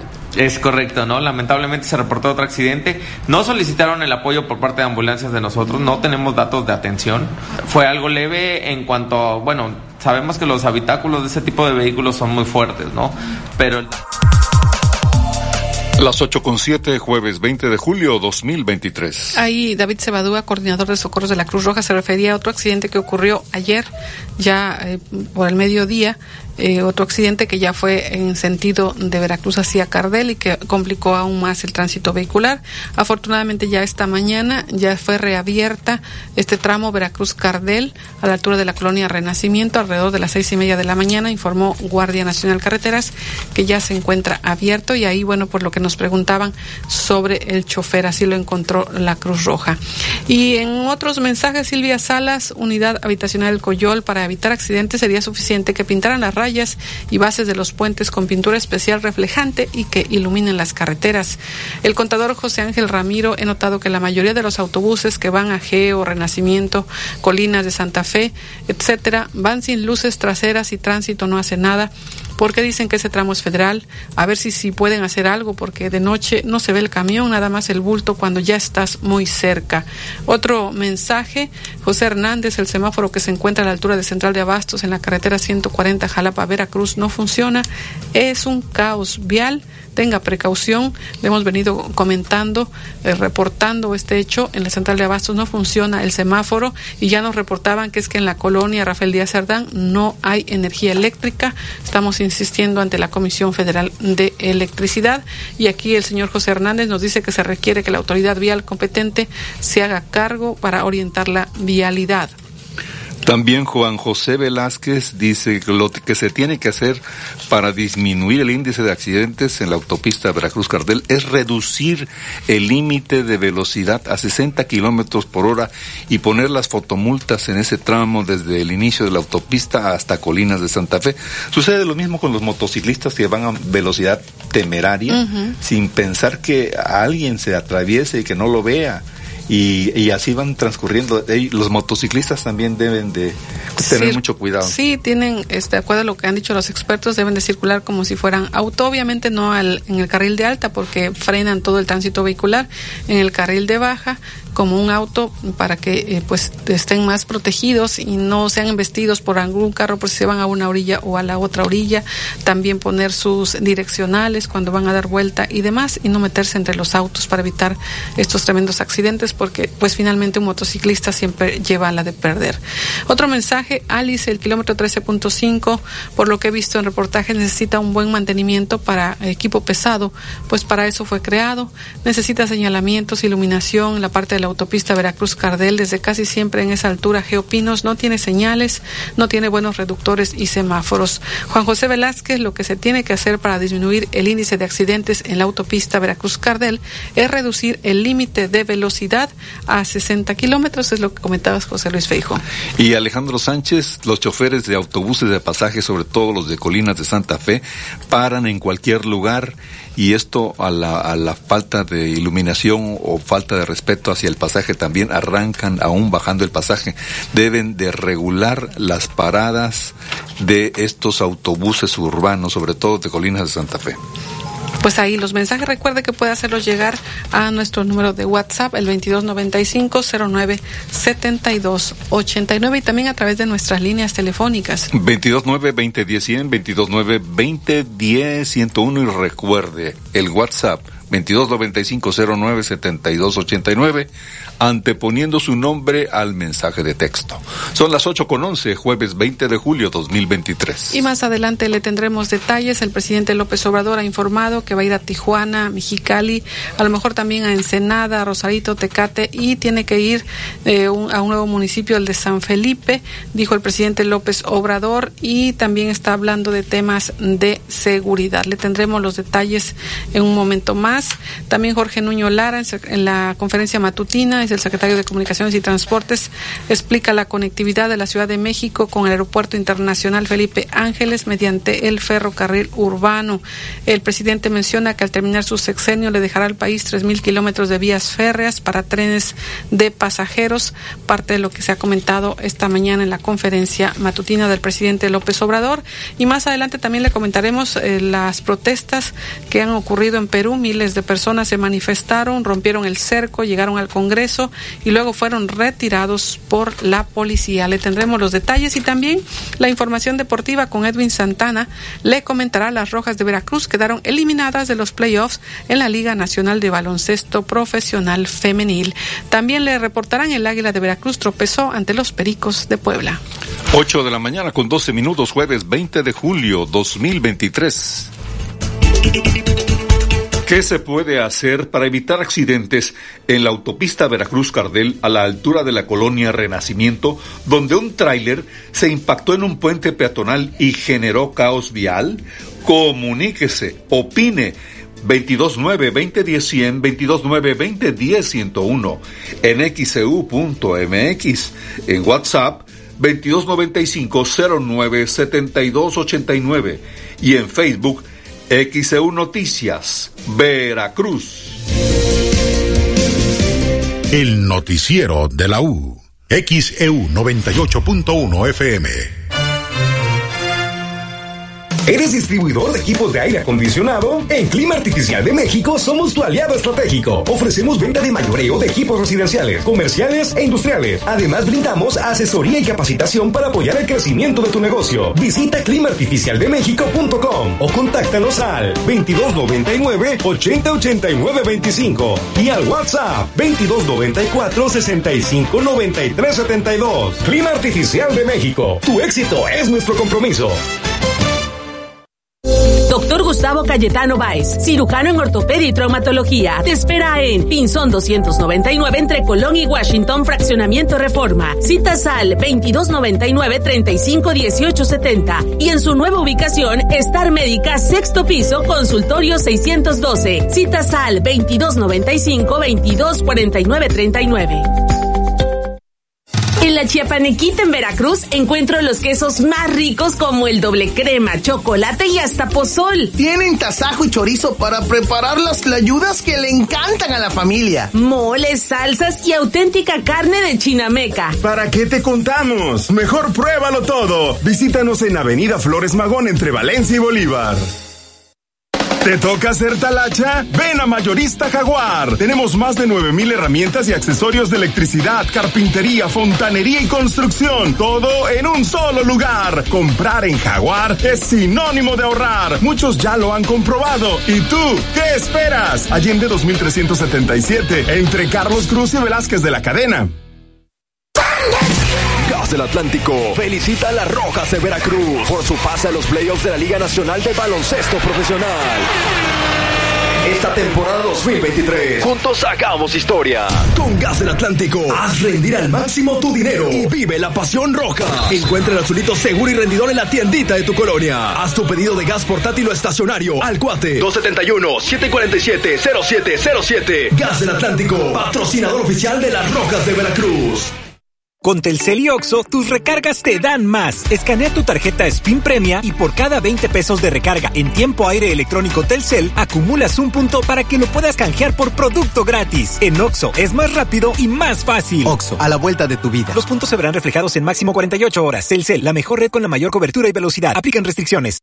Todo comienza con un sueño, el tener mi propio espacio, con todas las comodidades, espacios amplios, donde disfrute de privacidad, de mi propio espacio, un lugar tranquilo para vivir. Y lo encontré. Agua Dulce 485, fraccionamiento La Tampiquera, departamentos de alta calidad y acabados de primera en Boca del Río. Como yo, tú también haz realidad tu sueño. Agua Dulce 485, departamentos desde 1.895.000 pesos. Comunícate ahora 229-989-0242, 229-989-0242 o al WhatsApp 229-509-7181, 229-509-7181. Agua Dulce 485, Fraccionamiento La Tampiquera, el espacio que necesitas para vivir. Ven a Boca del Río y vive nuestras fiestas de Santa Ana 2023. Del 24 al 30 de julio disfruta de los concursos, actividades deportivas y religiosas, del filete relleno de mariscos, el torito más grande del mundo, del tradicional baño popular, conciertos y mucho más. Consulte el programa completo en www.fiestasantana.mx. Boca del Río, lo mejor de Veracruz. Con Autoavanza de Nacional Monte de Piedad puedes obtener hasta el 75% del valor de tu auto. Escúchanos este jueves 20 de julio. Estaremos en transmisión simultánea desde las sucursales de Nacional Monte de Piedad, Juárez 441, Coyol en la calle Laguna del Coyol número 188 y en la sucursal Boca del Río, calle Zamora número 40. Escúchanos a las 11 de la mañana en XEU 98.1 FM. Alegría que te dan tus mascotas es incomparable. Consiente a tu amigo fiel con alimentos de las mejores marcas, como Pedigree, Whiskas, Dog y Ganador hasta con un 20% de descuento. Aprovecha tu crédito Coppel y llévate ropa, disfraces, camas, productos de aseo, juguetes y accesorios. Mejora tu vida. Coppel, vigencia del 1 al 31 de julio del 2023. XEU 98.1 FM. El noticiero de la U presenta la información deportiva.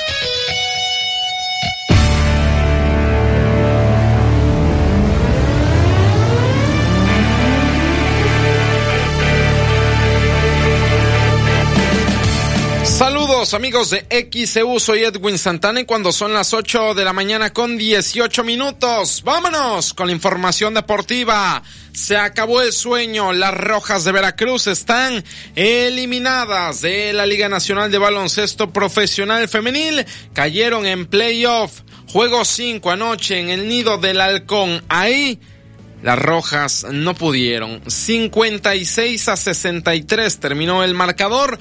El tercer cuarto, el tercer periodo fue donde más cerca estuvieron de las campeonas. Solamente hubo dos puntos de diferencia en ese instante. De repente las campeonas, Astros de Jalisco, sacaron el, músculo, la fuerza, y terminaron ganando la serie cuatro juegos a uno. Las Rojas plantaron cara, tuvieron vergüenza deportiva, lo dejaron todo en su primera temporada en la Liga Nacional de Baloncesto Profesional Femenil, pero desafortunadamente no bastó para seguir avanzando. Eso no quita que la primera temporada realmente haya sido buena, ¿no? Para todo ello. Escuchemos al coach Israel Cermeño, quien charló con XO Deportes después de la eliminación no nos dio al final, ya entre el cansancio y bueno, todos los movimientos que tuvimos, ya no nos alcanza. Sabemos que otros es un gran equipo, ¿no? De una rotación muy larga sobre todo. Otra vez, el, hoy arrancamos bien y después de repente en un momento empezamos a fallar, a fallar. Nos pasó toda la temporada, honestamente creo que uno de los puntos a trabajar en, en siguientes temporadas y tenemos de gusto regresar yo es el aspecto mental. Creo que fue nuestro mayor enemigo. Bueno, el primero creo que fueron las lesiones y el segundo fue el aspecto mental porque realmente teníamos muy malos arranques de partido, ganáramos o perdiéramos. Entonces eso también pues ya tú sabes que desgasta, al final desgasta no tener malos arranques porque se van acumulando a través de, de los días. 8 de la mañana con 20 minutos. Palabras de Israel Cermeño, el coach de las Rojas de Veracruz, equipo que vivió su primera temporada como profesional en la Liga Nacional de Baloncesto Profesional Femenil y que anoche quedó eliminado. También le preguntábamos a Israel Cermeño si él estaba pues abierto a la oportunidad de volver a dirigir a las Rojas el próximo año y nos comentaba tal cual que sí, si se dan las cosas, si se confirma un tema de una pretemporada más amplia, de algunos refuerzos y demás, él estaría dispuesto a seguir con las Rojas que ayer terminaron su campaña y Astros ahora se enfrentará a Adelitas de Chihuahua en la siguiente ronda del certamen. Acaba la temporada femenil llega la temporada varonil. Halcones Rojos de Veracruz el próximo mes, pongámosle fecha, 19 de agosto, en menos de un mes, es decir, los halcones rojos de Veracruz, varonil, regresan a la duela, abren temporada en Jalapa, contra los halcones de esa ciudad. Y luego estarán enfrentando en casa el 25 de agosto a Mineros de Zacatecas en la primer serie que tendrán los halcones rojos de Veracruz como locales. Han pasado siete años, siete largos años desde que se fueron los halcones rojos de Veracruz en la categoría varonil. Regresan y XO Deportes también platicamos con Nicolás Casalinga, quien es el coach, el manager de este equipo. Escuchemos lo que nos dijo el coach argentino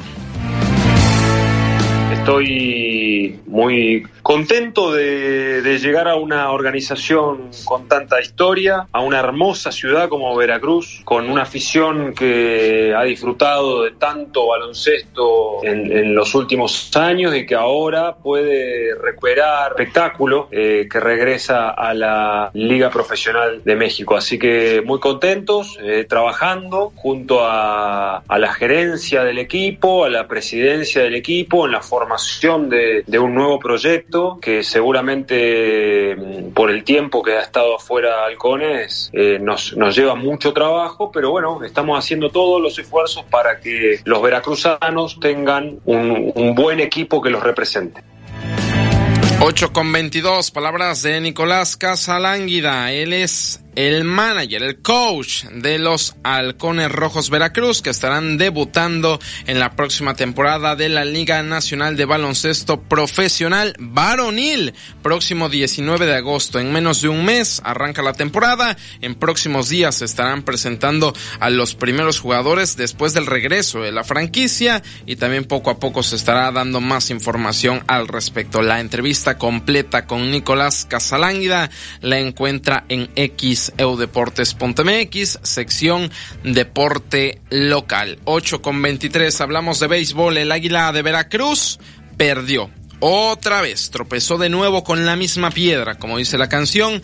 7 a 6 ante los Pericos de Puebla cayeron en el segundo encuentro de la serie y oficialmente han perdido la serie ante los Pericos de Puebla. Hoy se juega el tercero entre ambas novenas y a partir de mañana el AVE se va de serie a Oaxaca estará en la cancha de los guerreros. Allá en el Diamante Oaxaqueño se estarán enfrentando en serie de viernes, sábado y domingo al equipo de guerreros de Oaxaca. 8 con 23.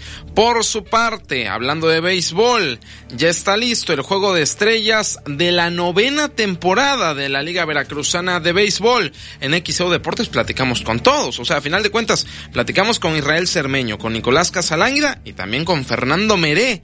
Él es el presidente de la Liga Veracruzana de Béisbol y esto nos comentó sobre el juego de estrellas de este fin de semana, sábado 22 de julio.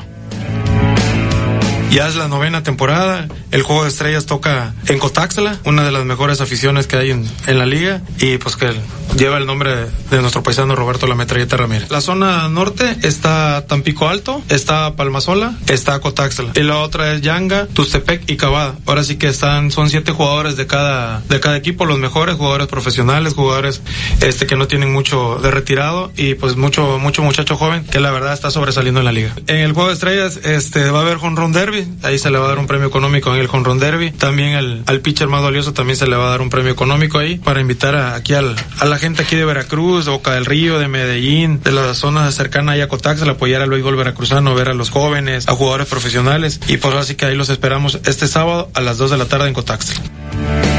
Vámonos a Cotaxla, porque el fin de semana hay Juego de Estrellas, sábado 22 de julio, este sabadito, ahí estará el Juego de Estrellas de la novena temporada de la Liga Veracruzana de Béisbol, que lleva por nombre Roberto La Metralleta Ramírez, que ayer estuvo aquí en este estudio, en el estudio Fernando Paso Sosa, platicando con nosotros, el Metralleta, ídolo y leyenda de la Liga Mexicana de Béisbol con los Diablos Rojos del México. Entonces, Juego de Estrellas, sábado 22 de julio, en Cotaxla se celebrará este Juego de Estrellas. 8 con 25. Fútbol internacional. Comenzó el Mundial Femenil. Nueva Zelanda y Australia son los anfitriones. Nueva Zelanda ganó 1 por 0 en el duelo inaugural a Noruega y Australia. Otro de los anfitriones, 1 por 0 le pegó a Irlanda. Los partidos para hoy nos indican que Nigeria enfrentará a Canadá a las 8 con 30 de la noche, tiempo de México, y a las 11 de la noche Filipinas contra Suiza. Recordar que México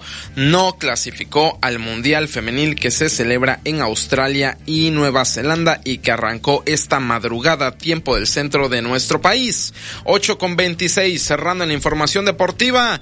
Mañana regresa la magia. Equipos de la Liga MX estarán participando en la League's Cup ante los de la MLS. El juego inaugural pone cara a cara a los dos peores de sus respectivas ligas. Veremos quién es el menos malo. Cruz Azul, último lugar de la tabla general de la Liga MX contra Inter de Miami, último lugar de la clasificación en la MLS. Sebastián Jurado Roca, el portero veracruzano, habla de lo que será la League's Cup para la máquina. Bueno, creo que eh, muy bonito, será una experiencia creo que inolvidable para todos nosotros y queremos hacer el mejor de, los papeles en, este torneo, poder ganarlo y poner también el, el, nombre de Cruz Azul muy muy en alto porque al ser la primera edición creo que podemos marcar, marcar historia ahí. Pues bueno, creo que es este, un fútbol que ha ido creciendo conforme han pasado los años. Eh, se han venido haciendo muy bien las cosas. Entonces, pues bueno, tratar de, plasmarlo dentro del terreno de juego, cada vez exportando también eh, más jugadores al, al, fútbol europeo.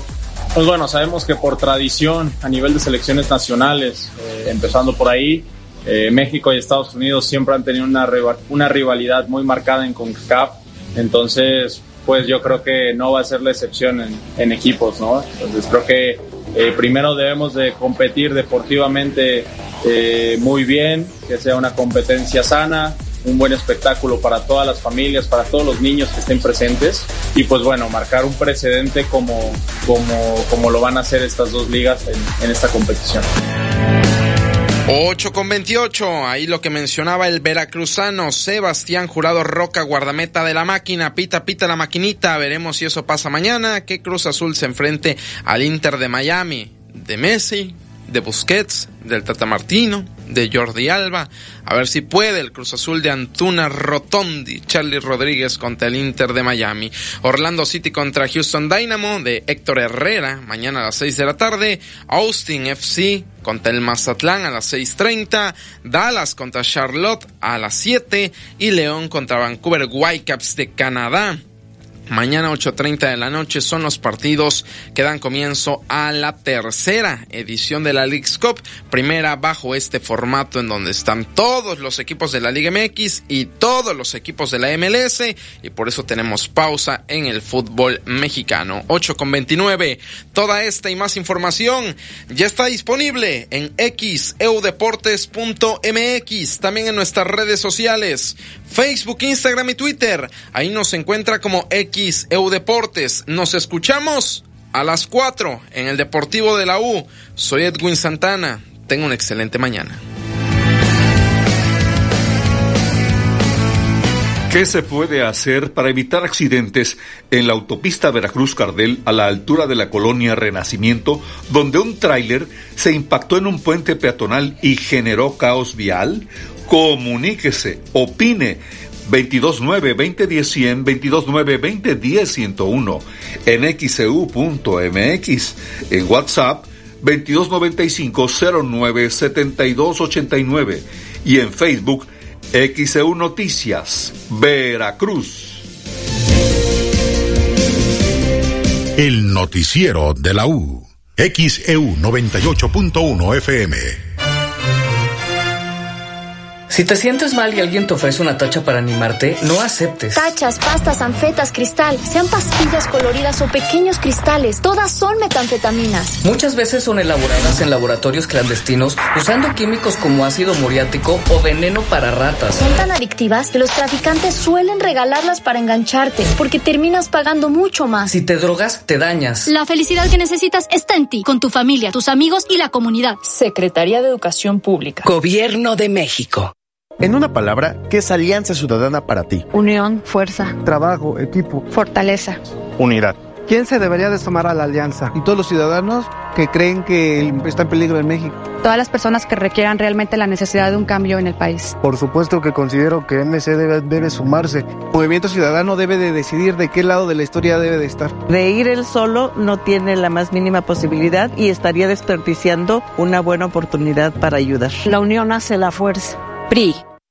El Banco de México ha puesto en circulación nuevos billetes con anversos que están dedicados a nuestra identidad histórica y reversos que rinden homenaje a nuestro patrimonio natural y cultural. Conoce sus elementos de seguridad. Ventana transparente y elemento que cambia de color en los billetes de 20, 50 y 100 pesos. Hilo dinámico y marca de agua en 200, 500 y 1000 pesos. En todos los billetes encontrarás relieves sensibles al tacto y denominación multicolor. Observa los diseños de los reversos bajo luz negra. Revisar es efectivo. Banco de México. Contribuye al conocimiento para el desarrollo social, regional y sustentable. El Centro de Estudios Sociales y de Opinión Pública de la Cámara de Diputados te invita a participar en la décima tercera edición del Premio Nacional de Investigación Social y de Opinión Pública. Fecha límite para envío de los trabajos 30 de septiembre del 2023. Informes en premio.cesop.diputados.gov.mx. Cámara de Diputados. Legislatura de la Paridad, la Inclusión y la Diversidad. XHU98.1 FM, en la zona centro de la ciudad y puerto de Veracruz, Veracruz, República de México, la U de Veracruz. En XEU 98.1 FM está escuchando el noticiero de la U con Olivia Pérez.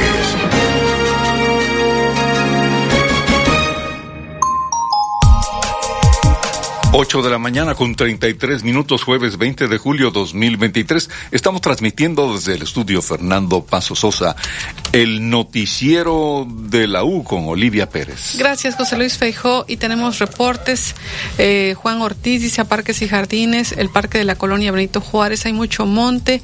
Aún así los niños juegan y corren riesgos. La señora Blanca Andrea Núñez dice, los escucho en la colonia Miguel Ángel de Quevedo, solo para reportar que no tenemos luz desde las once y media de la noche. Todavía no pueden restablecerla. Antenoche también se fue la luz a las doce y media y regresó hasta las cuatro de la tarde. Y pues en la noche se vuelve a ir. Dice que ya es necesario que pongan cartas en el asunto. Y nos da el número de reporte, el J060 611 3245. Lo estaremos dando a conocer a la Comisión Federal de Electricidad. Muchísimas gracias por sus reportes. Los pueden hacer al 2295 0970 7289 o a través de nuestras líneas telefónicas. José Luis Feijo. Son las 8.34. El, el, recuerde que debe anteponer su nombre a los mensajes de texto que nos envía a través de la línea de WhatsApp que manejamos, el 229509 7289. Eh, el señor Alberto dice deben obligar a los dueños de las empresas de trailers a respetar el reglamento en cuanto a la conducción de los operadores. Hay algunos que los obligan a manejar y no han dormido, no han descansado y ahí están las consecuencias. Eso, eso es la opinión del señor Alberto. Son las 8.34, jueves 20 de julio 2023. Comentarles en información internacional que las cifras de migración irregular de niños, de menores de edad no acompañados y también algunos que sí son acompañados, pues sigue en aumento a raíz de la violencia generalizada. Y vamos a escuchar este reporte de Oscar Ortiz desde La Voz de América y sobre todo nos reportan lo que pasa de los menores que migran desde Honduras.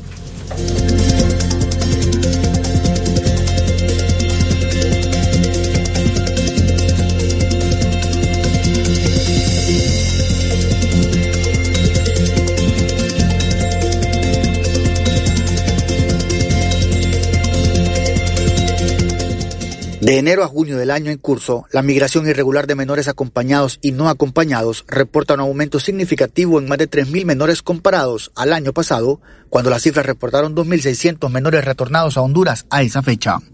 De estas cifras, 1.930 son niños y 1.383 niñas, de las cuales 1.236 emprendieron una ruta migratoria solos y más de 2.000 acompañados. Lisette Cuello, directora de la Dirección de Niñez y Familia de INAF, aseguró que esto es un reflejo de las condiciones de vida vulnerables. Y por eso queremos avanzar en resolver la situación grave que encontramos para efectivamente dedicarnos al establecimiento de políticas, programas, iniciativas del gobierno actual y que son responsabilidad del Estado de Honduras para proteger.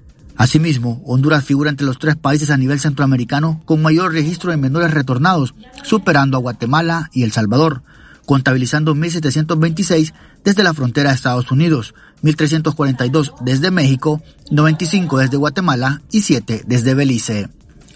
Para Ricardo Cuello, director de Casa Alianza por la Niñez en Honduras, las estrategias no están contrarrestando la violencia que hoy es considerada como uno de los principales factores de desplazamiento, según señaló a La Voz de América. Estas estrategias entre todos los actores gubernamentales y de sociedad civil, solo unidas hay respuesta ante dicha situación. Esto es un problema de hace años y la violencia en sus diferentes tipos privan de la vida de los niños y las niñas.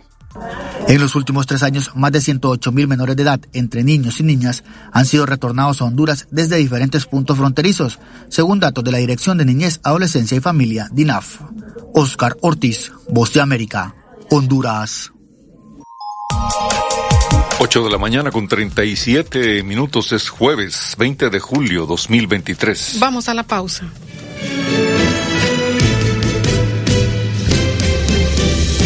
¿Qué se puede hacer para evitar accidentes en la autopista Veracruz-Cardel a la altura de la colonia Renacimiento, donde un tráiler se impactó en un puente peatonal y generó caos vial? Comuníquese, opine. 229-2010-100, 229-2010-101, en xcu.mx, en WhatsApp 2295-097289 y en Facebook XEU Noticias, Veracruz. El noticiero de la U. XEU 98.1 FM. Cambiarte a la telefonía OxoCell te mega conviene. Compra tu chip en tienda, actívalo a partir de 50 pesos y recibe 300 megas de regalo para que disfrutes de todos los beneficios. Además, te dan megas gratis por cada compra en Oxo. Oxo, a la vuelta de tu vida. OxoCell es un servicio de telefonía móvil proporcionado por Fido México S.A.S.B. Promoción realizada en conjunto con cadena comercial Oxo S.A.S.B. Consulta productos participantes, términos y condiciones en oxocell.com diagonal promociones. Un auto avanza de Nacional Monte de Piedad puedes obtener hasta el 75% del valor de tu auto. Escúchanos este jueves 20 de julio. Estaremos en transmisión simultánea desde las sucursales de Nacional Monte de Piedad, Juárez 441, Coyol en la calle Laguna del Coyol número 188 y en la sucursal Boca del Río, calle Zamora número 40. Escúchanos a las 11 de la mañana en XCU 98.1 FM. Senjami informa. Nuestra área de neuropsicología cuenta con una batería completa para la detección de los siguientes trastornos. Discapacidad intelectual, lenguaje, espectro autista, déficit de atención y trastornos motores. Ven a Senjami. Estamos listos para ayudarte. Llámanos al 2293 87 42 42 y 43. Dale, dale, dale, no pierdas el. Ven a Playa Hermosa, aquí te consentimos. Cumple con el mejor sabor del mar en Restaurante Playa Hermosa Veracruz. Durante todo el mes de tu cumpleaños, disfruta una cortesía, una entrada, bebida y postre gratis. En Restaurante Playa Hermosa, sí sabemos cómo celebrar tu cumpleaños. Visítanos, Reviajedo en Tricas y JM García. Flores arriba. Tiendas Flores, hoy jueves de super rebajos. Yogurt bebible piña coco yo plate, 220 gramos, 8 pesos. Jamón cocido viva, un kilo, 73 pesos. Válido en todas las tiendas, solo menudeo. Tiendas Lores, ¿qué estás esperando? Tu aliado en el ahorro. Chantres Soresa, seguros personales te da la hora. Son las 8 y 39 minutos. Vive nuestras fiestas de Santa Ana 2023 y disfruta de los conciertos que tenemos para ti. El jueves 27 de julio acompáñanos en la primera coronación de la Corte Real y en el primer gran concierto de David Saján. El viernes 28 tendremos al talento de Luis Antonio López El Mimoso. Para el sábado 29 disfruta del tradicional baño popular con la madrina Ivonne Montero y Mario Polo. Mientras que por la noche te invitamos a bailar con la arrolladora Banda Limón. Y para cerrar con broche de oro nuestras fiestas, el domingo 30 nos acompañará la música de Junior Clan, la mejor fiesta está en lo mejor de Veracruz. Disfruta en Coppel las grandes ofertas en millones de productos. Encuentra increíbles precios en artículos marcados con etiqueta amarilla, como ropa, tenis y accesorios de moda. O si prefieres equipar tu hogar, busca la etiqueta roja y descubre ofertas en línea blanca, muebles, colchones, así como pantallas celulares y más. Encuéntralos en tu tienda Coppel, coppel.com o en la app Coppel. Mejora tu vida. Coppel.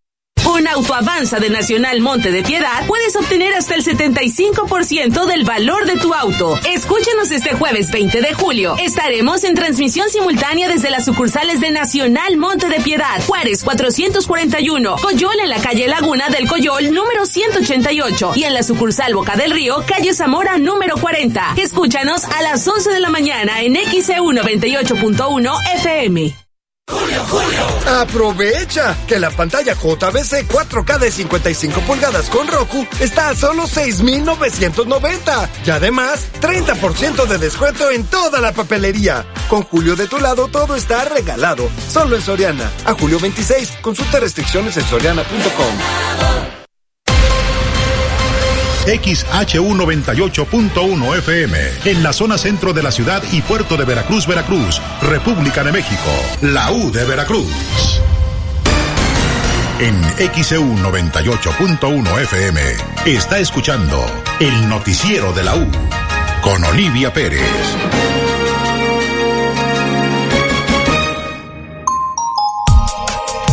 Ocho de la mañana con 42 minutos, jueves 20 de julio 2023. Tenemos un reporte desde Redacción de Noticias. Alexandra Bush, te escuchamos nuevamente. Gracias, Olivia. Te saludo nuevamente para informar que delegaciones de diversas organizaciones sociales, sindicatos, estudiantes y grupos políticos acudieron este miércoles a la gran marcha de protesta en el centro de Lima, en Perú, en medio de un fuerte resguardo policial y la presencia de observadores de varias entidades para evitar actos de violencia. La marcha que reclama la renuncia de la presidenta Dina Boluarte y el cierre del Congreso, ambos con un rechazo por encima del 80% en los últimos sondeos, comenzó a concentrarse con miles de personas en las plazas 2 de Mayo y San Martín, en el centro histórico de la capital. Los manifestantes rompieron el cerco policial ubicado en uno de los puntos del centro histórico y llegaron hasta los exteriores del Congreso de Perú, cuyo cierre reclaman desde inicios de año, al igual que la renuncia de la presidenta Dina Boluarte. La movilización que congregó a organizaciones sociales, políticas, sindicales y estudiantiles transcurrió pacíficamente en su desplazamiento entre las plazas 2 de Mayo y San Martín, pero a mitad de camino se detuvo frente a un cerco policial que impedía el acceso a la avenida Abancay, que atraviesa buena parte del centro de la capital. Al final de esa avenida se encuentra el edificio del Parlamento, que permanecía cerrado y resguardado por la Policía Nacional con tanquetas y otras unidades móviles. Los manifestantes comenzaron a empujar los escudos de los agentes policiales y a lanzar botellas de agua y otros objetos para romper el cerco y finalmente lo lograron después de un enfrentamiento en el que no faltaron los gases lacrimógenos y bombas de humo. La Policía Nacional de Perú retiró a los cientos de manifestantes y los dirigió hacia otros puntos del centro de Lima al final de la marcha de protesta convocada por colectivos sociales. La policía usó bombas lacrimógenas para dispersar a los manifestantes que llegaron hasta los exteriores del Parlamento edificio que estaba rodeado por un cerco policial y rejas de metal para impedir su acceso. Un grupo de manifestantes fue conducido por la policía hacia un puente que comunica con el distrito de Drimac, mientras que otro grupo fue forzado a retroceder hacia el parque universitario, donde estaba el cerco policial que bloqueaba el ingreso a la avenida Abancay. Pues es la información, miles de personas se manifestaron este miércoles en Perú, los protestantes derribaron un cerco y la policía los retiró tras llegar a las afueras del Congreso de Perú. Cabe mencionar que esta protesta es para exigir la renuncia de la presidenta Dina Boluarte, así como el cierre del Congreso. Por supuesto que los detalles, la información más completa en nuestro portal de internet xcu.mx, sección internacional, ahí encuentra toda la información. Es el reporte, Olivia. Buen día. Gracias, Alexandra Bush. Buenos días y toda la información en xcu.mx. 8 de la mañana, 45 minutos, jueves 20 de julio 2023. Tenemos más reportes. Rosario Jiménez, felicitando por el noticiero, muchas gracias. Dice no nos escucha desde la sonda de Campeche. Saludos a todos los que nos escuchan por esa zona del país. Atentos al boletín meteorológico y a todo lo que sucede en el puerto, nos dice Rosario Jiménez. Y aprovecha para saludar a su hija Rubí, que en estos momentos se dirige a su trabajo y que a diario escucha XCU. Ella vive aquí en el puerto de Veracruz. Gracias por seguirnos. La señora Yesenia, acá en el cruce de las vías de Comunidad y Yáñez se vuelve una problemática cuando el tren se queda parado porque es por muchas horas. Es urgente un puente peatonal tipo rampa ya que pasan muchas personas de la tercera edad. También pasan los carros, dice ya que hace hay mucho tráfico. Es urgente que se atienda lo que nos dice la señora Yesenia. Otro mensaje José Antonio Martínez dice que secretario general del Sindicato de Trabajadores en General del Transporte de Similares y Conexos, es decir, de transporte público, dice que en el 2022 envió un documento, hizo llegar un, oficio al ayuntamiento solicitando su intervención para arreglar la arteria lateral al puente peatonal de Renacimiento. Dice que tiene el documento sellado, lo canalizaron a obras públicas, pero más tarde le entregaron un documento de respuesta que no era posible atender su petición por falta de presupuesto. Es lo que dice el señor José Antonio Martínez Fernández sobre estos comentarios de la audiencia de que se estacionen en las laterales, pero dice que hay que habilitar esas vialidades. El señor Leonardo García, me reporto con ustedes y pregunto, preguntar al secretario de la SEDEMA porque pues es necesario llevar a verificar un carro sacado de agencia, es incongruente, pero dice ni siquiera eh, se comenta, claro que sí, estamos comentando su mensaje, señor Leonardo García, y sí es incongruente como usted dice, pero pues es lo que indica la ley según la SEDEMA, los autos aunque estén recién salidos de agencia eh, y esto ha sucedido cuando nos han reportado que van a la Ciudad de México, aunque sean nuevos, deben de tener la verificación vehicular eh, la que le corresponda. Eh, otro mensaje, Luis Huerta, soy taxista, no entiendo por qué transporte público permite que esas unidades de camiones urbanos no cuenten ni siquiera con luces traseras y mucho menos intermitentes. A ellos se les hace fácil pararse arriba de la autopista tanto como para bajar o subir pasajes sin medir las consecuencias. Dice, eh, a ellos no les corresponde hacer paradas arriba de la autopista donde está la Guardia Nacional, deberían ser infraccionados. Se los comenta lo que comenta el señor Luis Huerta. También el señor Pedro Romero dice los accidentes no se pueden evitar, solo se pueden prevenir o disminuir y eso depende en mucho de los conductores y en menor cantidad de las condiciones del asfalto y condiciones climatológicas. La doctora Verónica Hernández dice aquí, les pide un reporte en la calle de Portocarrero, fraccionamiento Virginia, entre Jacarandas y Américas en Boca del Río hay múltiples baches y cada vez es más difícil circular en esta calle. Es eh, Portocarrero entre Jacarandas y Américas en el Virginia. Son las 8.48, es jueves 20 de julio 2023. Vamos a la pausa.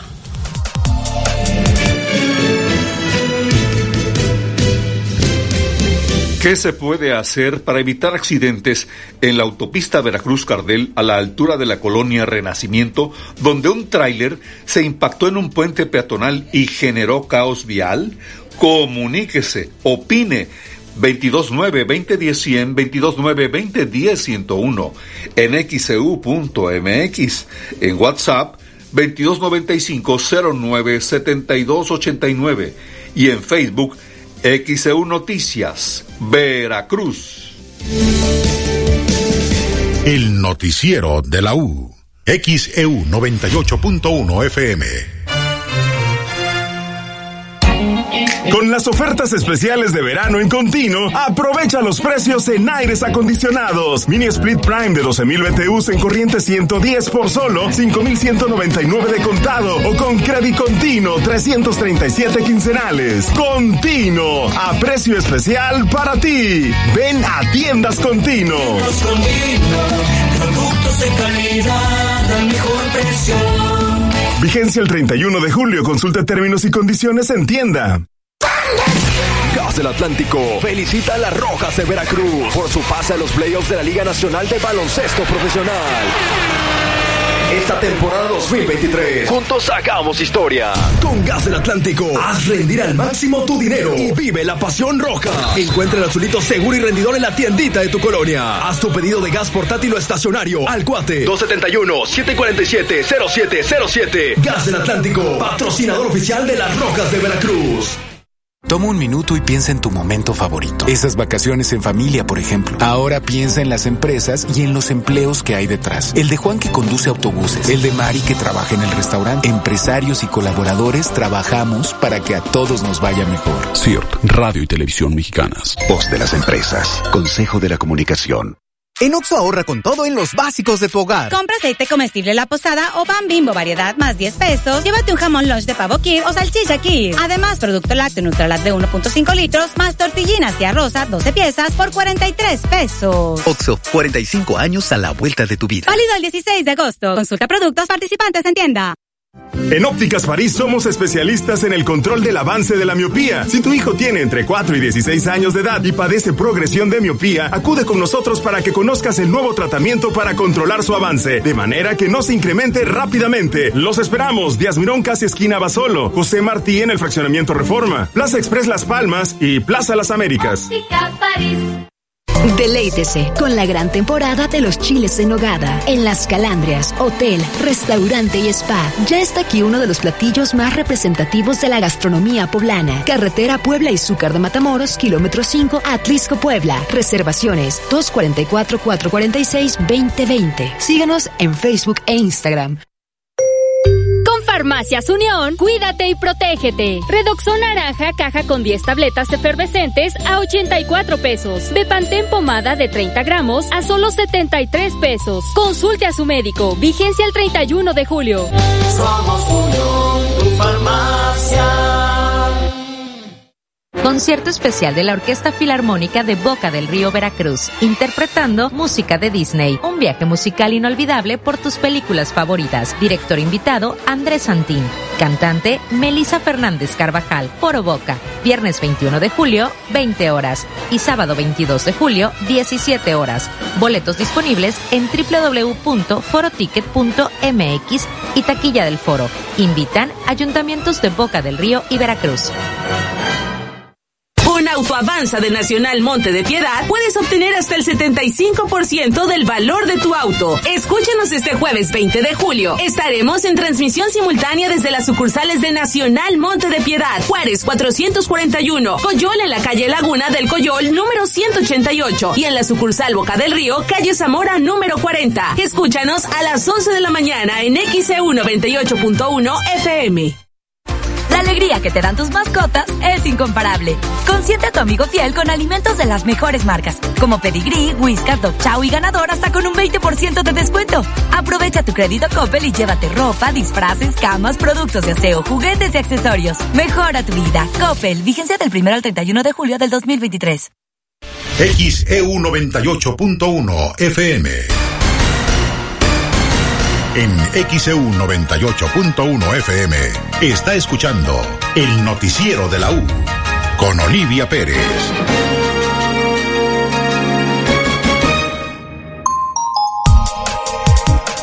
854, jueves 20 de julio 2023. Estamos transmitiendo desde el estudio Fernando Paso Sosa el noticiero de la U con Olivia Pérez. Tenemos más mensajes. Sofía Castellanos dice que es muy importante que pongan reductores de velocidad desde Colinas de Santa Fe, Geo Los Pinos, Renacimiento. Los vehículos que vienen de la autopista toman esa zona a altas velocidades. Los señalamientos de límite de velocidad muchas veces no se respetan y los reductores de velocidad sí podrían funcionar. Gracias por su comentario. Otro mensaje, señor Severo Torres, nos sigue reportando que no ha pasado el, el carro recolector de la basura en la dirección es Leonardo Pasquel y Sierra Paracaima, Infonavit Las Brisas. Benjamín Chacón desde Jalapa nos escucha, gracias por seguirnos. Quizá lo más recomendable sería poner un tope, nomás un tope en el lugar más peligroso de la carretera y así bajarían la velocidad de forma obligatoria. El señor Velasco lo que tienen que hacer es eh, componer las laterales, no le dan mantenimiento. Señor Ramírez, se le debe regular la velocidad a los traileros. Eh, otro mensaje, Eric, ser más selectivos con la contratación de operadores, esto para las líneas transportistas. Francisco Martínez, que los diputados encargados de las comisiones, como es el caso de comunicaciones y transportes, empiecen a hacer su trabajo para legislar sobre seguridad en carreteras. José García, vivo en el fraccionamiento Colina Santa Fe, todos los días conduzco mi auto y por lo tanto mi ruta es esa, la autopista Cardel Veracruz, y creo que todos podríamos estar expuestos a algún tipo de accidente, pero los trailers siempre circulan de manera temeraria y si no les das paso, pues te echan el tráiler. Por lo regular siempre conducen a exceso de velocidad, eh, manejan de forma agresiva, es lo que opina el señor José García, que vive en Colinas de Santa Fe. Gracias por reportarlo a XCU. 8 de la mañana con 55 minutos es jueves 20 de julio 2023. El presidente Joe Biden impulsa la fabricación de energía limpia como parte de su plan de gestión económica. Vamos a escuchar el reporte de Judith Martín Rodríguez desde La Voz de América. En el marco de su estrategia económica y desde que asumió el cargo el presidente Joe Biden ha puesto el enfoque en incrementar la instalación y uso de las diferentes energías renovables en un esfuerzo por llevar a cabo la transición energética en Estados Unidos. De este modo, el mandatario estadounidense visitará hoy Philly Shipyard, un astillero comercial ubicado en el estado de Filadelfia y donde los trabajadores sindicalizados construyen la que será la primera embarcación eólica marina que cumpla con la ley Made in America hecho en Estados Unidos en español. Con motivo de la reunión del Consejo de Competencia en la Casa Blanca, el presidente Biden dio detalles sobre su plan de gestión económica Bidenomics y aseguró.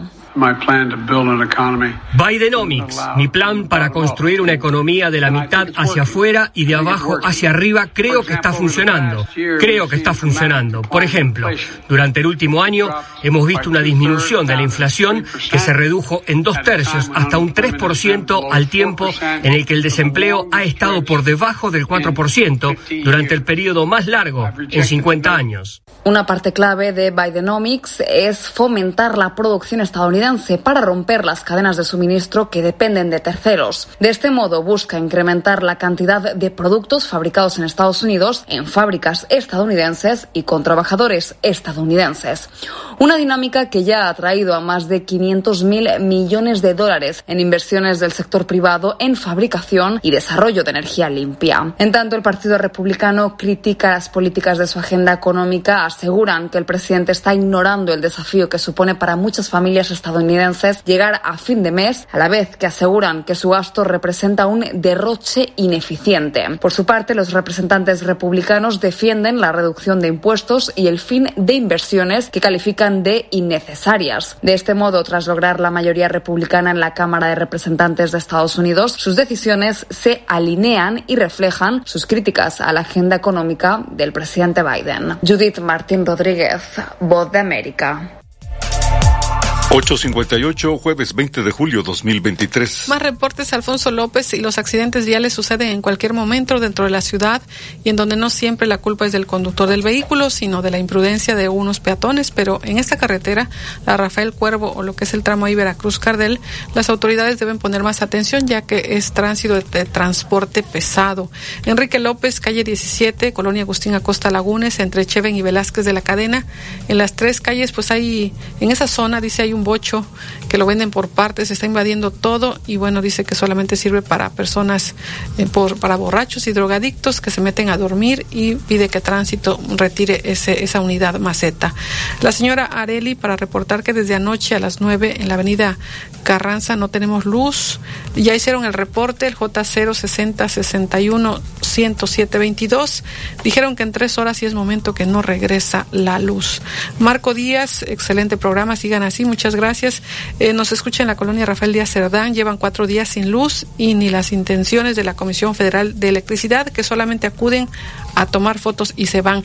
Cabe decir que por ello está sin funcionar el semáforo de la central de abastos, así que tenga precaución. Leticia Marín, quiero felicitar a mi mamá Margarita de la Trinidad, hoy cumple 84 años. Muchas felicidades a la señora Margarita de la Trinidad por su cumpleaños. Gracias por escuchar XCU. Son las 8.59, es jueves 20 de julio 2023. Regresamos después de la pausa.